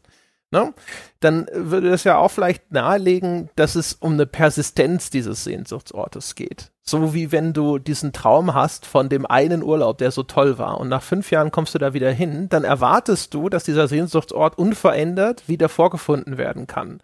Und wenn jetzt auf einmal das umgebaut wurde, das Restaurant, das du geliebt hast, ist weg und äh, die ganze Küste ist mit Hotels zugepflastert oder sowas, dann bist du ja auch erstmal enttäuscht.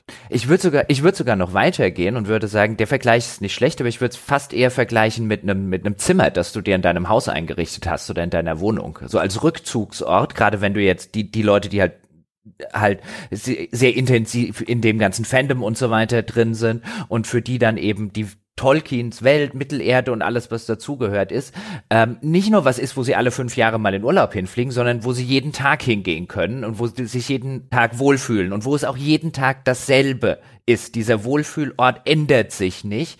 Ähm, und dann kommt jemand und dekoriert das halbe Zimmer um. Ja, also es ist ja diese, diese wiederkehrende Rückkehr und auch, glaube ich, die Vertrautheit. Das sind schon, glaube ich, so Werte in sich. Ich bin da ja selber, mir ist das relativ fremd, weil vielleicht, weiß nicht, ob das jetzt falsch ist, daran anzuknüpfen, das musst du sagen, aber ganz, äh, wenn ich, wenn ich Jochen nochmal fragen darf, du bist ja einer, der regelmäßig zu bestimmten Spielen zurückkehrt.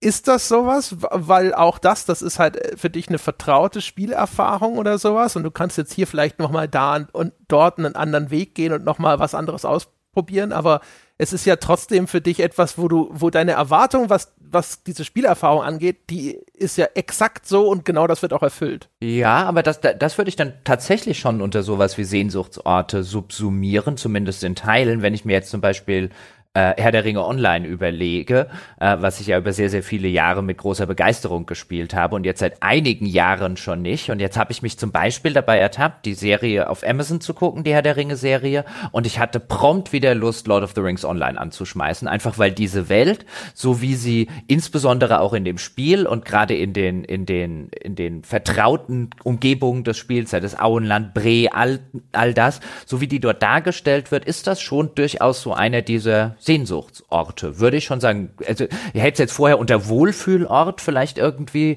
subsumiert, aber wenn wir hier schon konkret über Sehnsuchtsorte sprechen, ich glaube, der erfüllt relativ viele Sehnsüchte nach Eskapismus, nach einer einfacheren Welt und so weiter und so fort.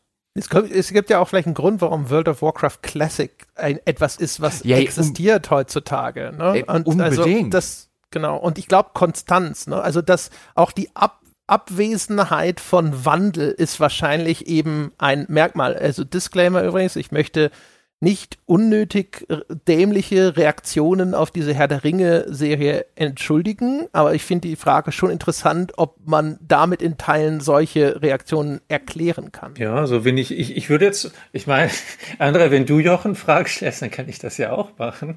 Äh, jetzt würde mich mal nämlich interessieren, mal einfach nur als Gedankenexperiment. Ähm, ich hatte auch eine Weile Herr der Ringe online gespielt und Bre ist eine Stadt, die man relativ früh betritt. Ähm, und gerade wenn man es lange spielt, dann ist Bre eine Stadt, wo man immer wieder zurückkehrt. Jetzt würde mich mal interessieren, ähm, angenommen die Entwickler sagen, wir nehmen Bre und wir bauen es komplett um. Würde das Hätte das einen emotionalen Impact irgendwie auf dich, dass du sagst, das ist nicht mehr mein Bre oder ich, ich will mein altes Bre zurückhaben? Ja, auf, interessanterweise habe ich mir genau, während du jetzt geredet hast, den Gedanken gemacht und gesagt haben, was wären, wenn die jetzt das Auenland umbauen würden zum Beispiel. Ähm, und dann hast du genau den Punkt auch aufgemacht, sehr schön. Ähm, weil ja, das würde mich stören. Dann, äh, dann sollen sie eine neue Zone irgendwie einbauen oder sonst irgendwas, wenn sie das machen wollen. Aber nimm mir meine Erinnerungen nicht weg. Ja, wenn ich das nochmal installiere, ich meine, im Laufe der Zeit ist schon was dazugekommen. Da stehen jetzt mehr NPCs rum und so weiter. Aber am, am, am Grundfeeling des Ganzen hat sich nichts geändert. Und wenn da jetzt einer, äh, einer hingehen würde, dann wäre ich aber stocksauer. Das haben sie bei Herr der Ringe Online sogar gemacht, als sie irgendwann Moria überarbeitet haben und haben das viel heller gemacht und viel weniger Gegner und viel mehr Schnellreise. Und das ist nicht mehr mein Moria, das ist ein scheiß Moria. Moria. Ja, ähm, und äh, wir haben es ja, André, sogar im, im Spielejournalismus äh, gesehen. Wenn ein Heft einen, ein Redesign gemacht hat, konntest du, also neue, neue Layout und so weiter, mal ein bisschen moderneren Anstrich und so weiter, konntest du, konntest du wetten, dass, äh, dass äh, ein, ein erheblicher Teil der Leser fuchsteufelswild geworden ist und ihre alte GameStar oder was auch immer zurückhaben wollte. Das Redesign sei die größte Katastrophe ever gewesen.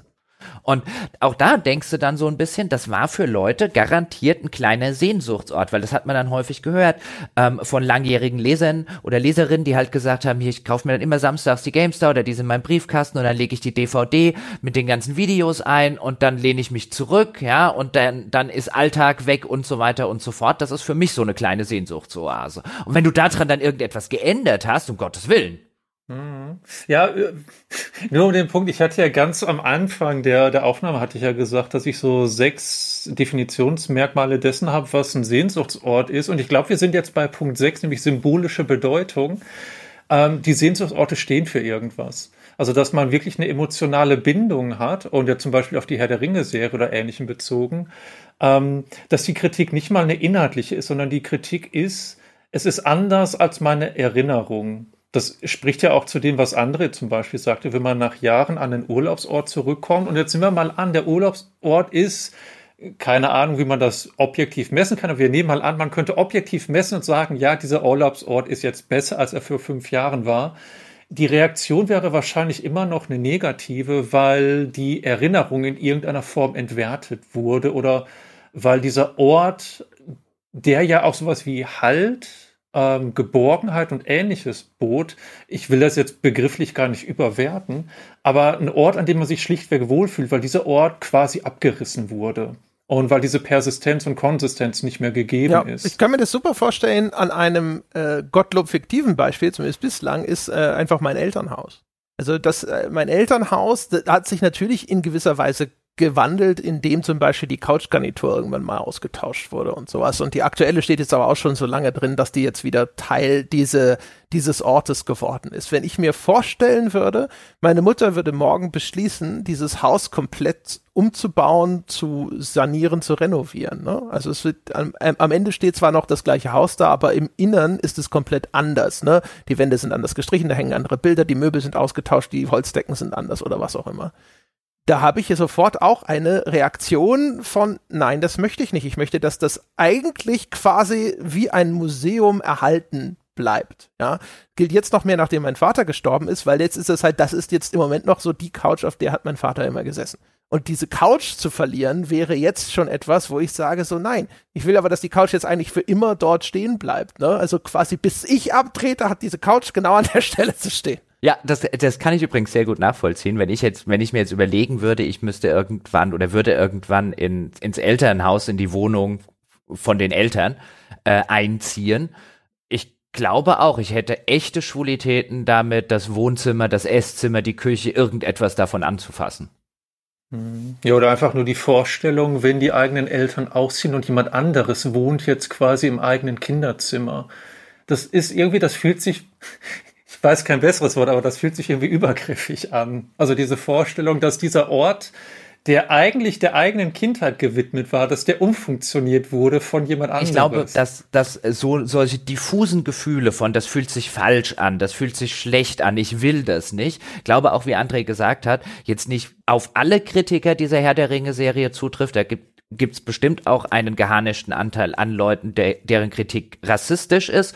Aber ich glaube, manches davon zumindest oder einiges davon lässt sich eben auf genau sowas zurückführen und das so ein, ein diffuses Gefühl von, das ist nicht mehr das, was es jetzt gewesen ist für mich. Da hat jemand an etwas, was, was mir heilig war, äh, äh, Dinge verändert und ich kann das aber nicht so richtig in Worte fassen, weil ich selber nicht so richtig genau weiß, wo dieses Gefühl herkommt und dann entstehen halt solche Diskussionen, die dann, die dann teilweise auch, wie ich finde, relativ absurde Züge annehmen, wo es dann heißt, ja, aber wie soll denn der, wie soll denn denn eine schwarze Hautpigmentierung bei dem Zwerg stattfinden? Ja, Oder bei der Zwerge, Zwerg. die wohnt doch unter Tage. Und wo ich mir dann denke, fällt es dir wirklich so schwer, dir vorzustellen, dass es halt in einer fiktiven Welt, in der Drachen existieren, Ballrocks existieren, Magie existiert und, und, und, und, und, dass da Hautpigmentierung anders funktioniert als bei uns?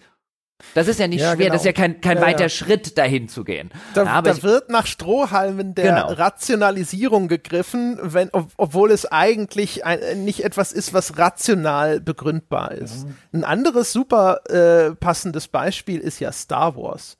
Star Wars hat ja irgendwann diese Neuauflage bekommen. Ich weiß gar nicht mehr, welchen Namen George Lucas dem gegeben hat. Aber irgendwann, ich glaube Ende der 90er, hat George Lucas ja seine Star Wars Filme nochmal neu ins Kino gebracht in einer überarbeiteten Fassung.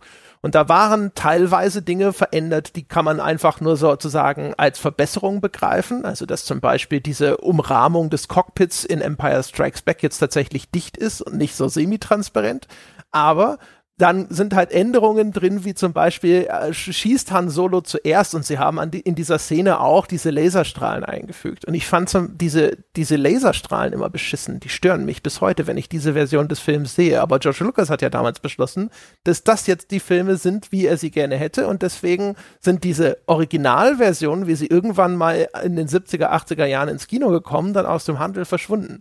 Und da habe ich damals habe jetzt auch nicht da gesessen wie heutige Leute da, die da im Internet rumragen. Also der Grad der Aufregung und die Art und Weise, wie das artikuliert wird, ist mir fremd und größtenteils ist es fremdschämig. Aber ich kann zumindest auch aus eigener Anschauung berichten. Ich habe da immer, ich hatte diesen, dieses Gefühl von Verlust, weil diese Originalfilme, so wie ich sie kennengelernt habe, irgendwo verloren gegangen sind. Und ich immer gedacht habe, ich hätte die gerne lieber so gesehen, weiterhin, so wie ich sie ursprünglich kennengelernt habe. Mhm. Ne, natürlich, was da, was die George Lucas und das ist ja nicht das einzige Beispiel, wo es so gelaufen ist, was die glaube ich, überrumpelt hat, ist die Tatsache, dass sie da standen und sagen, ich bin hier der Regisseur, ich habe mir das ausgedacht, das ist meins, ja, und dann den überrumpelt von dem Backlash sind, weil es ist halt nicht mehr nur deins, George. Es ist das von sehr vielen Leuten mittlerweile. Und klar, du sitzt am längsten Hebel und kannst das machen, wenn du das möchtest.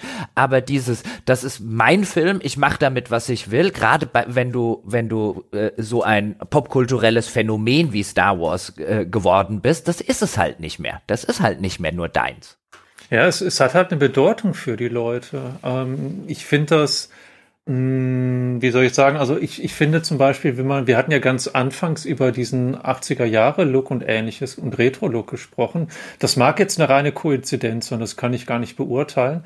Aber wenn ich mir jetzt vielleicht vorstelle, dass die Leute, die vielleicht in den 80ern groß wurden, jetzt so 30, 40 sind, das heißt auch in einem Alter sind, wo sie sowas rekonstruieren können, dass das gerade jetzt aufkommt, finde ich nicht überraschend.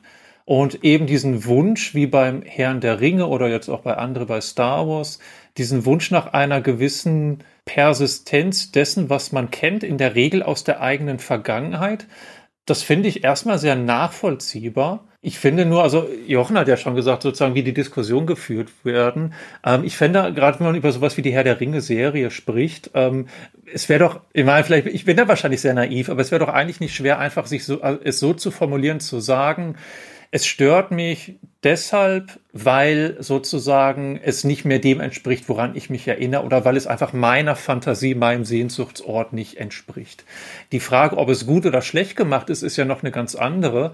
Aber dann dieses Suchen nach inhärenten Gründen innerhalb der Lore auch noch in einem fantastischen Universum, das finde ich immer reichlich befremdlich. Denn an sich, wie ja auch andere sagte, diesen diesen Wunsch, dass man sowas wie ein Original behalten kann, quasi in die Vitrine stellt und das bleibt dann da zeitlos. Ähm, das finde ich sehr nachvollziehbar.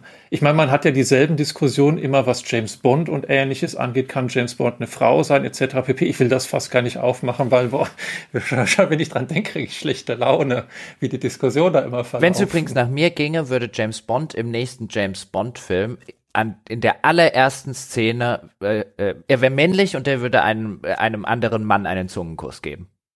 Erste Szene des Films. Ja, würde ich auch machen. Ich würde jetzt sagen, das muss jetzt nicht beim, muss jetzt ja, nicht aber, beim Zungenkuss bleiben, aber ja. Nee, ja, genau. Machen. Aber also, das gäbe ein, ein, allein nur, um die Leute zu triggern, die das scheiße finden würden. Ich, ich, ich finde, würde ich mitmachen. Am Ende, am Ende des Filmes ist er eine Frau. Wegen, wegen mir, ja? Wegen noch zusätzlich. Alles okay. Ja. ja. Also ich finde auch, also das, ich kann das verstehen. Die Heftigkeit mancher Reaktionen löst in mir auch den Wunsch nach Trolling aus. Ähm, was vielleicht auch so eine Rolle spielt, ist halt, also beziehungsweise das, was Matthias sagte, finde ich auch recht treffend. Also der Wunsch nach so einer Art von Authentizität, wenn das so nichts ist. Ne? Also, denn, denn was bei Star Wars passiert ist, ist ja tatsächlich so eine digitale Überarbeitung. Da wurden dann nachträglich Dinge digital eingefügt. Und das ist ja schon sowas, wo man so das Gefühl hat, als hätte jemand einen Picasso genommen und dann mit Buntstift halt noch ein bisschen was dazu gemalt. Ne? Nicht mal schlecht unbedingt dazu gemalt, aber halt dazu gemalt. Und man denkt sich so ein bisschen so, wie so, weiß ich nicht, sollte das erlaubt sein? Ne? Mhm. Denn was Jochen sagt, ist zum einen richtig. Kulturell gesehen ist George Lucas gar nicht mehr alleiniger Eigentümer sozusagen von Star Wars oder zumindest nicht von diesem kulturellen Phänomen insgesamt. Umgekehrt hat man aber gesehen, er hat durchaus ja noch genau diese Kontrolle über Star Wars und konnte das zumindest in weiten Teilen durchdrücken. Ich weiß gar nicht, ob es von den Originalversionen dieser Filme inzwischen Blu-rays oder auch nur DVDs gegeben hat. Ich meine, das wurde als die Master von der ganzen Weile neu rausgebracht. Ähm, aber ich finde halt auch die Frage, also könnte man jetzt zum Beispiel oder jetzt könnte man so jemand wie George Lucas oder auch überhaupt Videospielentwickler, also könnte man ihnen sozusagen verbieten, das Machwerk, das sie in die Welt gesetzt haben, nachträglich zu verändern mit dem Argument, ich möchte aber, dass meine Erinnerung intakt bleibt. Also ich stelle mir jetzt vor, keine Ahnung, sowas wie Mona Lisa Punkt 2, die verbesserte Version der Mona Lisa oder ähnliches. Ich meine, ist nicht möglich. Aber selbst wenn man mal annimmt, es wäre möglich, die Mona Lisa noch zu verbessern, es wäre wahrscheinlich ein Gefühl von Verlust da. Das heißt, die Frage, ob eine Änderung besser oder schlechter ist, stellt sich, glaube ich, häufig gar nicht. Ich glaube, häufig werden diese Pro-Kontra-Diskussionen geführt. Ist das besser, ist das schlechter? Wobei es in Wahrheit eigentlich nur Äußerungen von Enttäuschung sind oder ein Gefühl von Verlust. Hm. Nämlich, dass aber, das, aber, was aber, man hatte, nicht mehr ist in dieser ja, Form. Ja, nicht nur das und vor allem, also was, was ich mit dem Star Wars Beispiel meine, ist ja vor allem auch, das demonstriert dir ja, also vielleicht gibt es inzwischen diese Version, aber es war lange Zeit so, dass dir das ja auch vorenthalten wurde, dass gesagt mhm. wurde, das sind jetzt die, das sind jetzt die Versionen dieser ersten drei Star Wars Filme. Und so sind die und so kommen die raus auf den aktuellen Medien und sowas. Und wenn du jetzt kannst du gerne noch eine alte VHS irgendwo gebraucht bestellen, aber ansonsten, ne, äh, fuck you sozusagen. Und das ist ja auch etwas, was dir ein Gefühl von Hilflosigkeit wiedergibt. Ne? Also du hättest das gerne und du möchtest gerne, dass George Lucas deine Kindheitserinnerungen in irgendeiner Form respektiert Macht er aber nicht. Ist ihm scheißegal und er hat sozusagen, er sitzt an der zentralen Stelle, wo er auch sagen kann, so zumindest als Neuveröffentlichung auf Dings und Dings kriegst du nicht. Und das ist natürlich was, das kommt dann überall auch hinzu. Ne? Oder auch, was ich vorhin schon sagte, die Mutmaßung der Herr der Ringe-Fans in Teilen ist dann ja natürlich so, oh, das ist nur aufgrund von dem aktuellen Druck äh, ne, weil das jetzt gerade zeitgeistig einfach unmöglich ist, das in der Originalvision von Tolkien irgendwie rauszubringen oder sowas. Und deswegen haben die das jetzt so gemacht. Das ist noch nicht mal irgendwie äh, aus weil die Autoren das so wollen oder sowas, sondern es ist einfach nur, damit das in dem aktuellen zeitgeistigen Markt nicht irgendeiner Kritik ausgesetzt wird. Deswegen machen die das. Und da ist auch überall, ich glaube, das ist halt so dieses Ding, dass man, also die, ein, ein Klischee, das verbunden wird mit Kindheit und Kindheitserinnerungen, ist ja diese auch Unschuld. Hm. Wisst ihr, was ich meine? Und dass dann auf einmal, wenn dort so eine, so eine Übergriffigkeit passiert und jemand diese, äh, diese an sich unveränderlich gewünschten Kindheitserinnerungen auf einmal transformiert auf irgendeine Art und Weise und du kannst nichts dagegen machen und das ist auch noch irgendwie verschränkt mit aktuellen gesellschaftlichen Diskussionen, dass das für die Leute dieses Gefühl von Beflecktheit erzeugt. Ja, so idiotisch das ist. Ja, ich, ich weiß gar nicht. Ich, idiotisch. Ich, ich kann das irgendwie ganz gut nachvollziehen. Also wenn ich mir jetzt wirklich, also ich finde tatsächlich diese Vorstellung, dass es ähm, ich muss jetzt wirklich überlegen, also welche Werke oder Videospiele, Filme, Serien mir wirklich bedeutsam sind oder womit ich, ich sag mal, emotional viel verbinde. Wenn ich mir jetzt vorstelle, das muss ich überlegen. Also ich nehmen wir mal ein ganz konkretes Ding, ne? Also ein Videospiel hat man vielleicht schon mal gehört, das mir sehr viel bedeutet, ist Terranigma. Äh, kann man schon mal gehört haben für ein Super Nintendo. Nein. Ne? Ähm, ähm, und ich stelle mir jetzt vor, dieses Spiel wird jetzt, weil aktuell gibt es Diskussionen über ein Remaster und ähnliches. Ich stelle mir jetzt vor, es würde ein Remaster geben und es würden wesentliche Aspekte der Spielerfahrung abgeändert würden. Und selbst wenn ich jetzt annehme, die wären besser. Ich glaube, ich kann mich darauf schon einlassen. Ich würde aber auch sagen, ich müsste mich aktiv darauf einlassen wollen, dass das eine gewisse Form der Überwindung kostet, zu sagen, ähm, ich sozusagen, ich nehme meine, ich nehme diesen, diesen behutsam gepflegten Sehnsuchtsort, pack den jetzt in die Schublade, mach zu und realisiere, das ist jetzt abgeschlossen, jetzt kommt was Neues.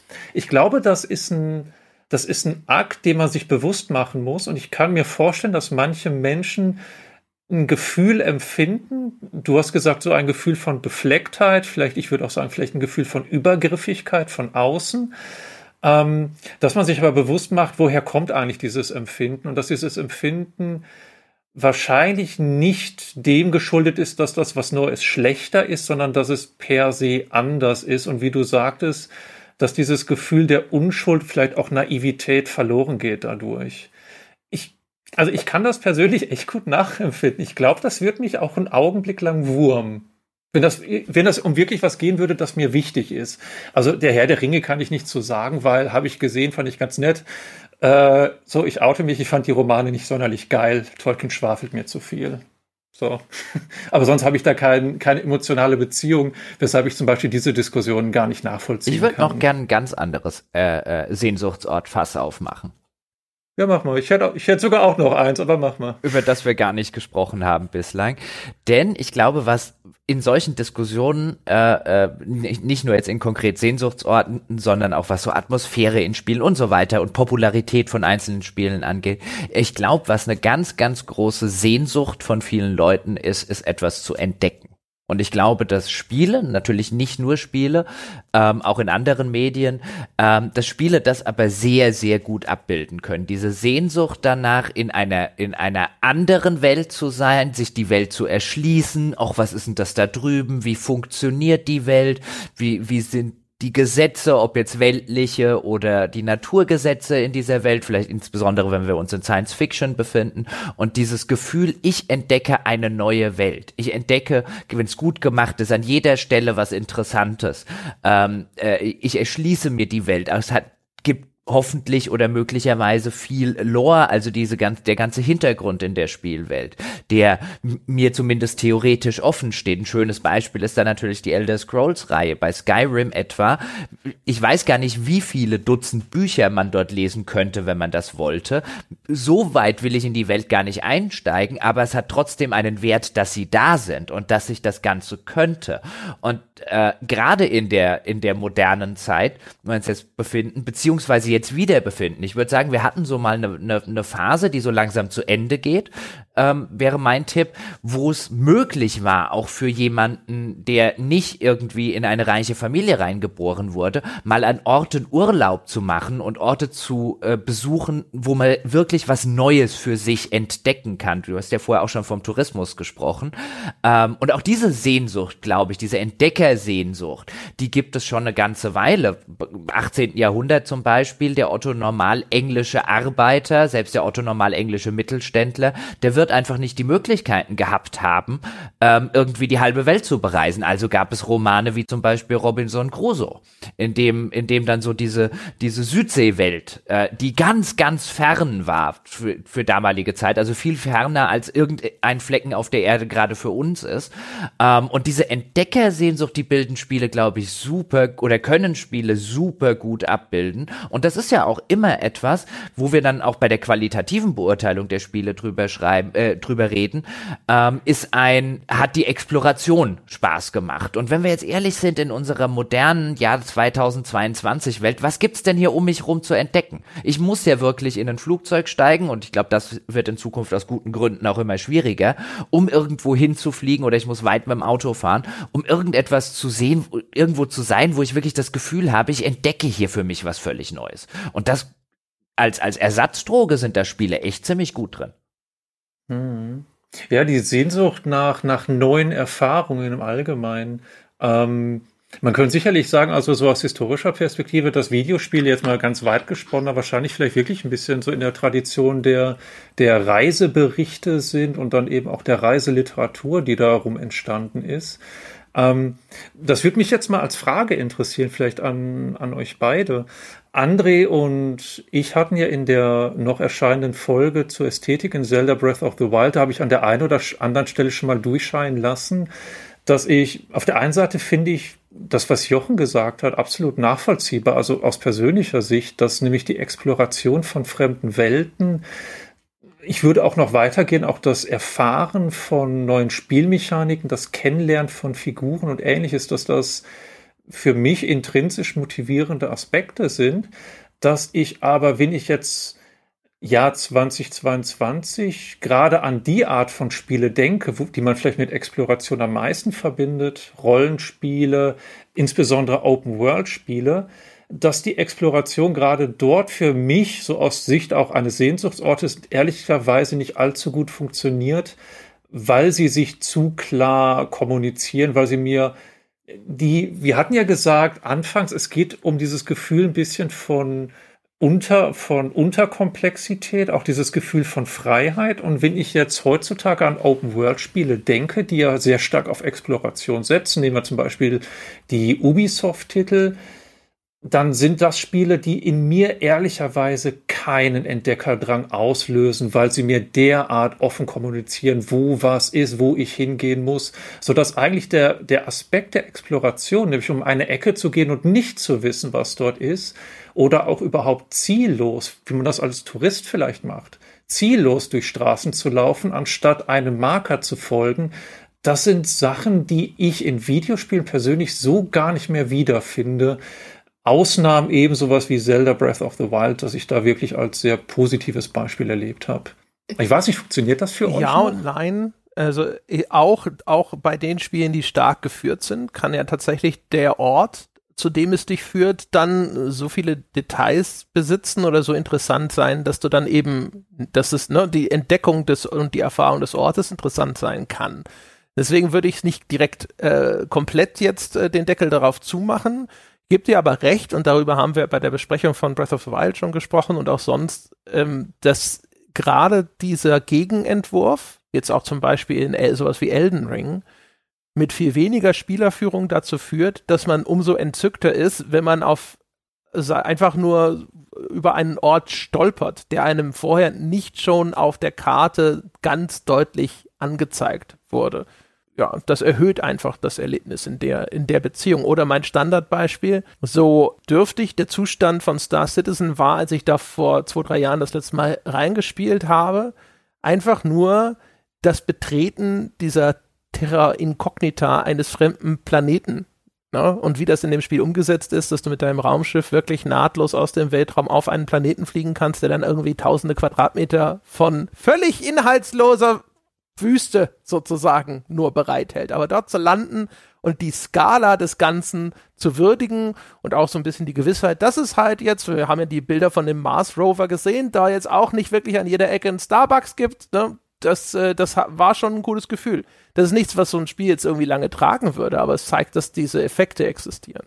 Für mich es kommt ja auch ein bisschen drauf an, welche Spiele wir uns jetzt vornehmen. Also ich glaube zum Beispiel die, die, ich nenne sie jetzt mal die Elder Scrolls Formel, also das Bethesda Open World, das funktioniert, glaube ich, für viele Menschen und auch für mich in der, für die Exploration äh, äh, wesentlich besser als zum Beispiel die Ubisoft-Formel.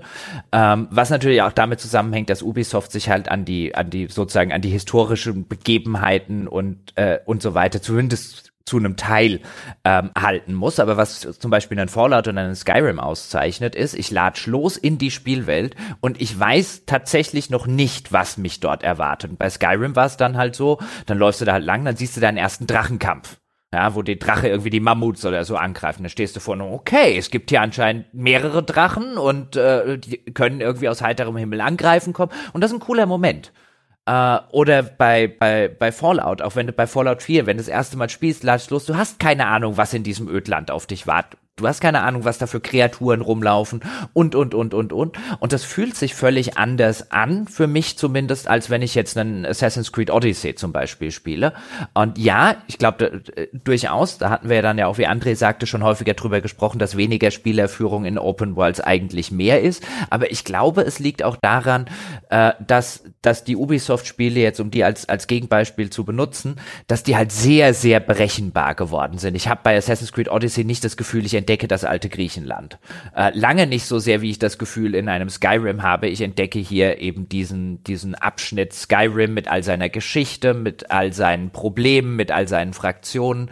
Da ist viel mehr so der Entdecker und zu einem gewissen Teil auch der Archäologe in mir gefragt und gefordert. Und das ist wirklich was, wo ich unter dem Strich sagen würde, ähm, das ist schon so eine kleine Sehnsucht von mir, vielleicht auch eine große Sehnsucht, eben neue Welten kennenzulernen. Ja, so aus der Sicht verstehe ich tatsächlich, also gerade diese Berechenbarkeit, glaube ich. Ich würde auch sagen, bei sowas wie Skyrim und so, selbst wenn gesagt wird, geh da und dahin, man weiß tatsächlich nicht, was unterwegs passiert. Ähm, was ich dann nur so ja augenfällig finde ein bisschen ist, wir hatten jetzt ja gesagt zum Beispiel, also diese, diese Sehnsucht der, der, der Erkundung oder auch gerade dieser, der Archäologie sozusagen, also die Frage, was ist vorher hier passiert, auch so, auch als Geschichtslehrer ist mir das durchaus vertraut. Das finde ich wirklich faszinierend. Gerade deswegen finde ich so, ich will sagen, vielleicht irritierend oder überraschend, dass das zwar Dinge sind, die man als Spieler tut, ähm, dass es aber eigentlich nie die Rolle ist, in der man unterwegs ist. Also ich glaube, wenn ich jetzt sowas nehme wie Skyrim oder Fallout oder ähnliches, die Spiele setzen mich ja nicht in die Rolle und sagen, du bist ein Erkunder, du bist ein Erforscher oder ähnliches. Ähm, und vielleicht mal ein Positivbeispiel zu nehmen, das mir auch nach, ich glaube, seit 20 Jahren noch in sehr guter Erinnerung ist. Ähm, das ist Outcast. Ich, ich weiß, ich sagt euch was, oder? Ja, ja späte 90er. Voxel Engine. Ja, genau, Voxel, ja, Voxel Engine. Ich glaube, das ist, all, ja, ist alles, was man sagen muss. Ähm, und das ist tatsächlich ein Spiel, wo man in eine fremde Welt wirklich reingeworfen wird, wo man auch gerade dieses Gefühl der Fremdartigkeit dadurch besonders zu spüren bekommt, dass die Figuren, sie sind zwar alle vertont und synchronisiert, entweder in Englisch oder Deutsch, dass sie aber teilweise eine eigene Sprache sprechen und dass das Gefühl der Exotik und Fremdheit schon auf dieser Ebene sehr stark in den Vordergrund gerückt wird und dass man als Spieler explizit als Außenstehender reingeschickt wird, dass man zuvor auch mit einem Archäologenteam unterwegs war und dass man diese Rolle und diese Fantasie, ich bin hier nicht, ich bin nicht wie in Fallout Familienvater, der eigentlich nur sein Kind sucht. Ich bin nicht wie in Skyrim eigentlich Auserwählter, der nur eben die Welt retten soll, sondern ich bin hier als Erkunder, als Forscher und das ist auch das, was ich tue. Das fühlt sich auch heute noch, finde ich, an Outcasting so viel kohärenter und sozusagen harmonischer an im Hinblick zwischen dem, was das Spiel mir erzählt und dem, was ich tue.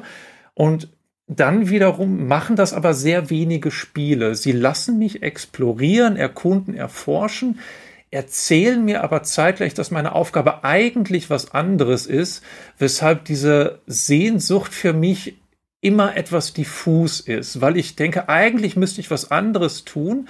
Das, was der Ort mir aber sozusagen vom Design her kommuniziert ist, mach was ganz anderes, erkunde mich.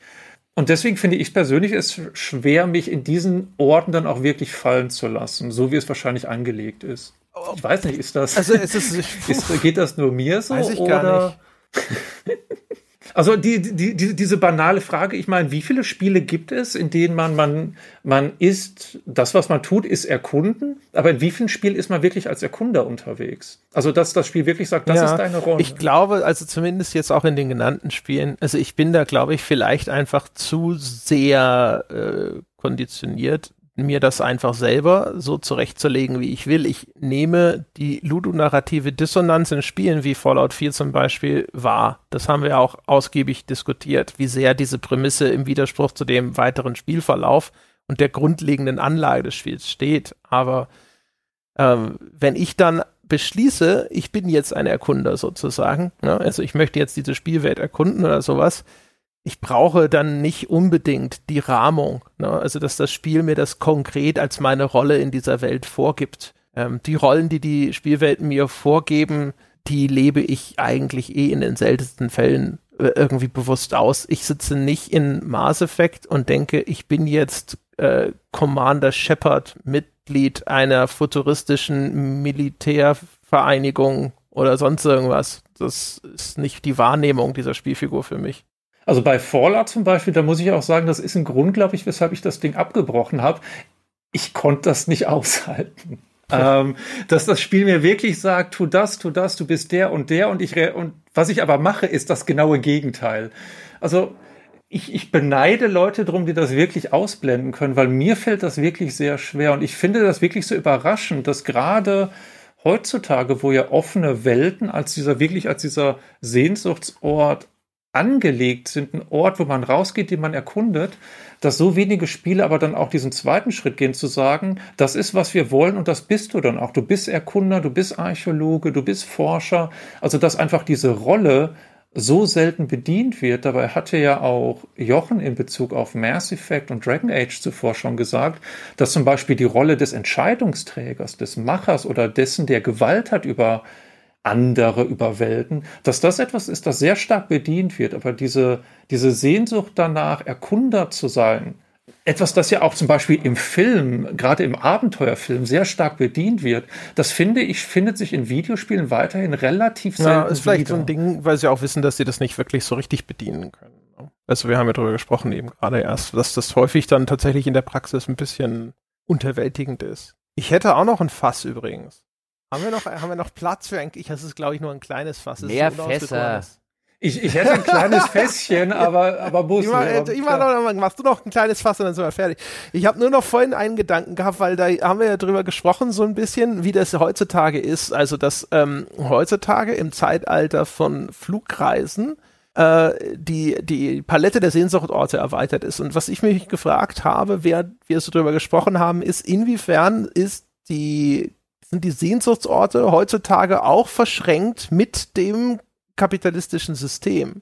Insofern als erreichbar ist heutzutage theoretisch jeder mögliche Sehnsuchtsort auf der Welt. Die Erreichbarkeit, also die tatsächliche Erreichbarkeit, bedingt allerdings implizit Wohlstand. Ne? Denn alles ist zwar erreichbar, aber nicht alles ist auch bezahlbar. Insbesondere, wenn es ums dauerhafte Verweilen an diesem Ort geht. Oder umgekehrt auch, inwiefern ist die Romantisierung von harter, ehrlicher Arbeit, ja, der Mann, der mit seinen seinen Händen etwas baut, ja, der noch in der Erde wühlt und sich die Hände schmutzig macht, ne, und dann einfach damit auch selbstgenügsam zufrieden ist und ein glückliches Leben im Einklang der, mit der Natur führt. Ne? Inwiefern ist das auch eine, eine, so eine Fantasie, ja, die den Arbeitnehmer unten auf der unteren Hierarchieebene so ein bisschen dozil hält, indem man sagt, guck mal, das ist doch, das ist doch das wahre Leben und es blendet aus die Mega Corporation Monsanto und Co. oben drüber, die von dieser harten, ehrlichen Arbeit 90 Prozent für sich behält. Das ist der Gedanke. Hm. Ich meine, wir, hm. wir, wir, wir kommen ja gerade in eine Zeit rein. Ich hatte es ja vorher, glaube ich, schon mal kurz angerissen, wo Flugreisen gesellschaftlich immer problematischer werden und das durchaus aus guten Gründen. Ähm, weil man sagt, für die eigene Belustigung gewissermaßen, für die eigene Lustreise, so viel CO2 in, in die Atmosphäre zu pumpen, ähm, das ist unverantwortlich. Und den, den, das Fass kann man, wenn man will, durchaus aufmachen. Das ist ja jetzt nicht illegitim. Ich finde das halt sehr schade an dieser Stelle, weil, weil ich glaube, dass diese Möglichkeit, die früher auch, glaube ich, noch mehr gegeben war als, als, als jetzt, gerade in der aktuellen Situation sowieso, ähm, dass Menschen nicht den Planeten kennenlernen können, weil wir leben eigentlich auf einem verdammt geilen Planeten mit so vielen unfassbar coolen Orten. Und es ist jammerschade, dass nur so wenige Menschen überhaupt auf der Welt überhaupt in der Lage sind, Teile dieser Orte einmal persönlich und selbst zu erleben. Und äh, fände das halt extrem äh, bedauerlich, wenn es jetzt in Zukunft darauf hinauslaufen würde, äh, dass alles wieder aus, aus durchaus nachvollziehbaren Gründen halt darauf hinausläuft, dass man wieder Urlaub macht wie in den 50ern oder so. Weil ich, ich glaube, das gibt auch den einzelnen Menschen und ich glaube, der Menschheit als Ganzes gibt es etwas, wenn die, wenn der Planet offen steht und man sich von der, von der Schönheit und ja, das, der, der schieren Größe an manchen Stellen dieses Planeten und der Erde, auf der wir leben, wenn man sich das auch persönlich äh, durch einen, durch eine persönliche Erfahrung irgendwie nahbar und greifbar machen kann. Alleine ich befürchte, was, dass wir aus nachvollziehbaren Gründen dort halt eher wieder reinschlittern, dass die Welt für jeden Einzelnen kleiner wird. Und das ist schade. Ja, und vor allem auch die, die menschlichen Kontakte, die eben durch solche Austausche entstehen können. Ich glaube, die meisten Menschen, die aus, die die zu Besuch sind oder Urlaub machen oder im Ausland studieren oder arbeiten, das heißt eine Weile unter anderem Menschen verbringen. Man ist ja nicht nur an Orten, sondern diese Orte sind ja auch gefüllt mit Menschen und man lernt Menschen kennen, man trifft Menschen, man sieht, wie andere Menschen leben. Und gerade das ist ja auch einfach bereichernd. Also die, die Alterität von Lebensentwürfen und ähnliches hautnah miterleben zu können und so dann auch zu sehen, die Art und Weise, wie wir hier leben, das ist nur eine Option unter vielen. Es war anders, es ist anders überall und es kann auch in Zukunft anders sein das vielleicht auf Videospiele bezogen. Ich kann mir schon vorstellen, dass was André auch sagte, dass Videospiele in der Hinsicht vielleicht oder allgemeiner gesprochen interaktive Medien insofern mehr an Bedeutung gewinnen werden, weil sie sozusagen klimaschonender die Möglichkeit eröffnen, andere Orte bereisen zu können, zumindest digital, und dass sie gewissermaßen dann ein Substitut sind für den Urlaub per Flugzeug irgendwo hin, dass man vielleicht diesen Sehnsuchtsort, weiß ich nicht, das Tropenparadies oder ähnliches, dass man das dann in Form von Videospielen konsumieren kann. Es sind ja interessanterweise, finde ich, gerade was diese, diese idealisierten oder idyllischen Sehnsuchtsorte angeht, sind es ja relativ wiederkehrende Motive. Ähm, also gerade eben zum Beispiel die Südsee- oder Tropeninsel.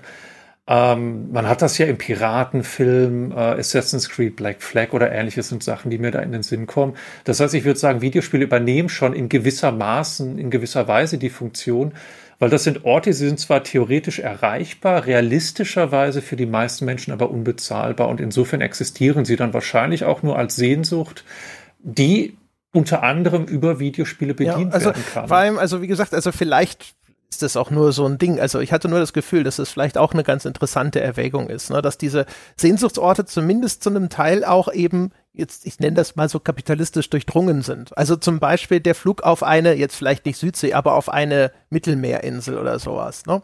Das ist ja etwas, das ist für sehr viele, die uns zuhören, sicherlich erreichbar und wurde auch schon hergestellt. Es ist noch nicht aufrechterhaltbar, ne? weil du kannst dich nicht entkoppeln und aufhören zu arbeiten und so weiter. Das heißt also, eine, eine, eine Fantasie eines solchen Sehnsuchtsortes, wenn man, wenn man sagt, das möchte ich am liebsten permanent haben, ist ja untrennbar verbunden mit, hätte ich die finanziellen Möglichkeiten, dann könnte ich das auch tun. Und der einzige Grund, warum es als Sehnsuchtsort existieren muss, ist, dass mir die Mittel fehlen.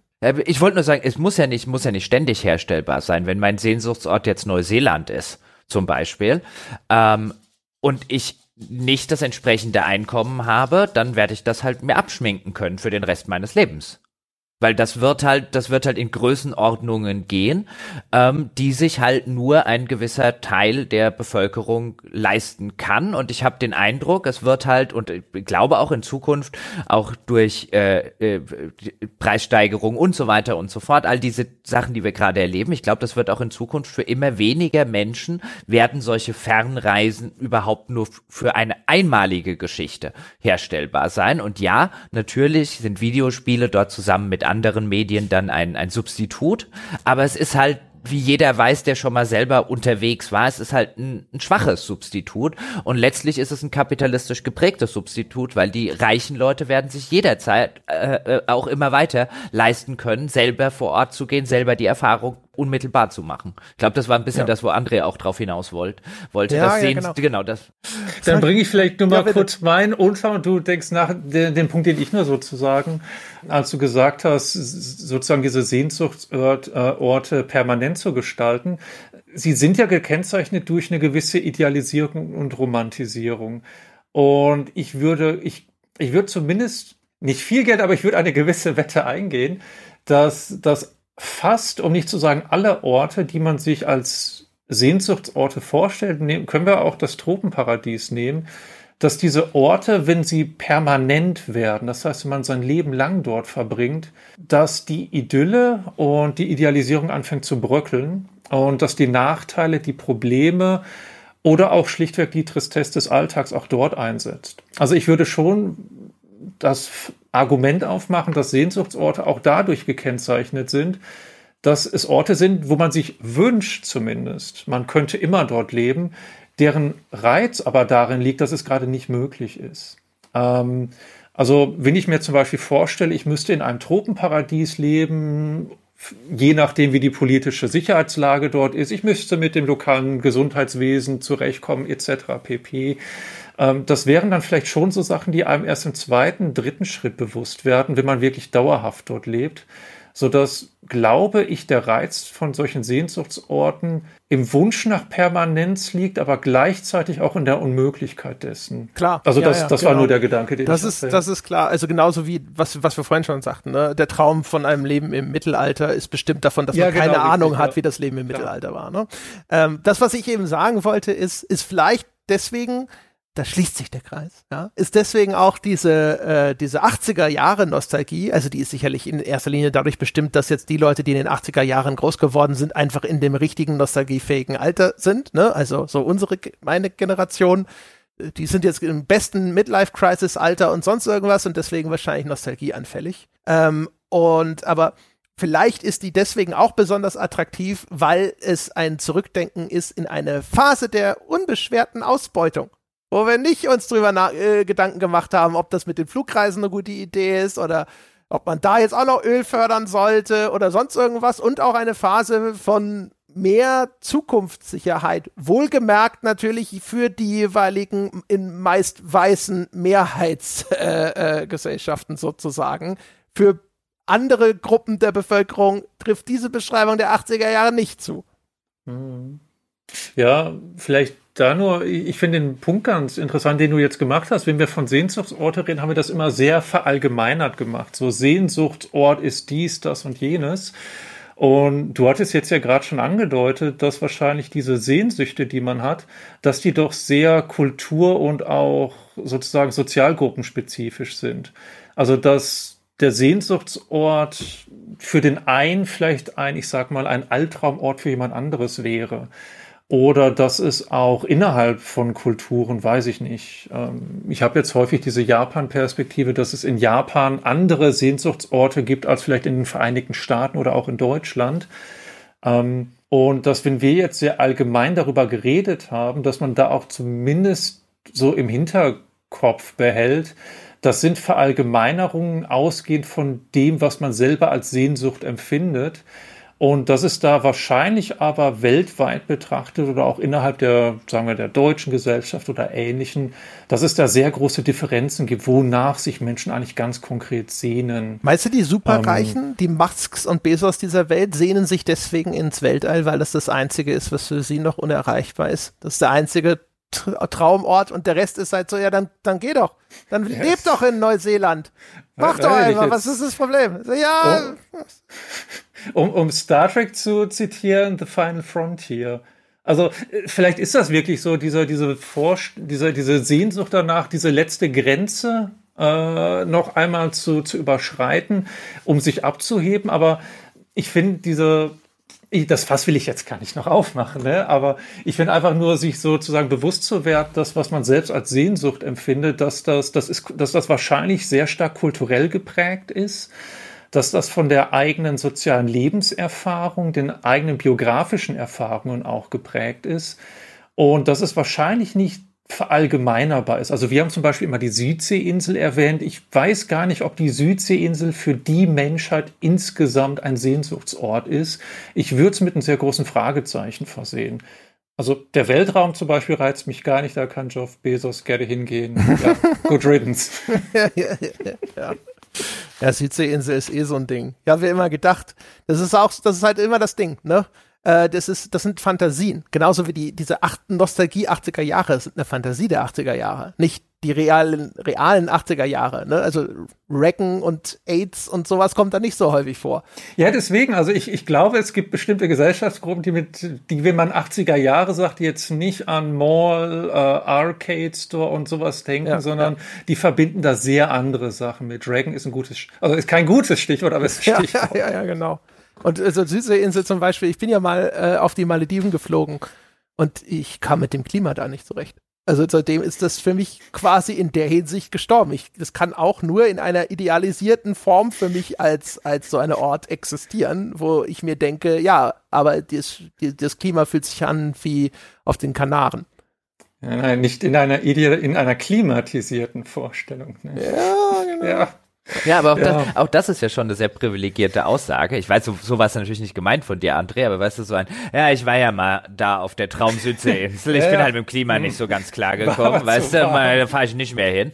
Ja, dann sitzt natürlich jemand anderes, der diesen Traum auch hat und, und sich schlecht und ergreifend nicht leisten kann da und denkt natürlich, was du für ein Arsch? Mit dem Klima nicht klargekommen. Das, das Problem will ich mal haben. Ja, also, also dass wir privilegierte Schweine ja. sind, sollte ja bekannt sein. Ich meine, wir sind der, die erfolgreichste Podcast der Welt, wir werden angebetet, wo wir gehen und stehen äh, und die Füllhörner der, der Dollars ergießen sich über unsere Häupter. Also ich denke, das ist, das, das muss ich nicht mehr erwähnen. Das ist ja implizit sozusagen. Ist ja auch bekannt. Gut, meine Herren, ich würde sagen, die Zwei-Stunden-Marke naht. Ich glaube, wir haben einen sehr schönen, sehr weiten Bogen über die Sehnsuchtsorte gespannt. Wir haben geradezu ein Schleppnetz hinter uns hergezogen und wirklich jeden einzelnen Krebs rausgelesen, der sich da irgendwo drin verfangen hat. Ein bisschen Beifang, Ja, ganz ne? genau. Ja, ordentlich Raubbau am Meer der Sehnsuchtsorte betrieben in diesem Sinne. Matthias, vielen Dank, dass du dir die Ehre gegeben hast. Ja, vielen Dank. Hat, äh, ich bedanke mich auch bei Jochen, weil er sich sonst beschwert, dass ich mich nicht bei ihm bedanke. Hm, danke. und ich bedanke mich für euch da draußen fürs Zuhören. Und wenn ihr euch gerade sagt, Mensch, das klingt ja alles ziemlich armselig, die Jungs können sich noch nicht mal Neuseeland leisten, hier muss noch was passieren, dann geht los. gamespodcast.de slash abo, patreon.com slash auf ein Bier füllt auch bei uns ein paar Dollars ins Sparschwein, ja, damit es entweder diesen Podcast in tausend Jahren immer noch gibt, ja, oder wir uns, weiß ich nicht, in so einer Cryo-Facility einfrieren lassen können, damit es uns in tausend Jahren noch gibt. Außerdem explizit aber der Hinweis in gerade diesen Tagen, falls es euch finanziell da draußen nicht so gut gibt, aber ihr sagt, Mensch, ich wünschte, ich mein Sehnsuchtsort wäre das volle Programm von Auf ein Bier, die Erinnerung, diejenigen von euch, die uns eine E-Mail schreiben an feedback at gamespodcast.de und die uns sagen, hey, ich würde euch gerne abonnieren, aber es geht gerade einfach gerade finanziell nicht, dann kriegt ihr von uns kostenlos Zugang. Wir stellen keine Fragen, wir fordern keine Nachweise, wir vertrauen auf eure Ehrlichkeit und das war's. Ihr könnt mit uns über diese Folge diskutieren im Weltbesten Spieleforum unter forum.gamespodcast.de oder ihr könnt uns einfach ein paar nette Worte und die verdiente 5-Sterne-Wertung angedeihen lassen auf iTunes.de. Ihr könnt uns folgen auf Spotify oder insbesondere ihr könnt uns einfach weiterempfehlen, denn Mundpropaganda ist sozusagen unser einziger Wachstumsmotor. Ich danke euch fürs Zuhören. Wir hören uns nächste Woche wieder. Bis dahin.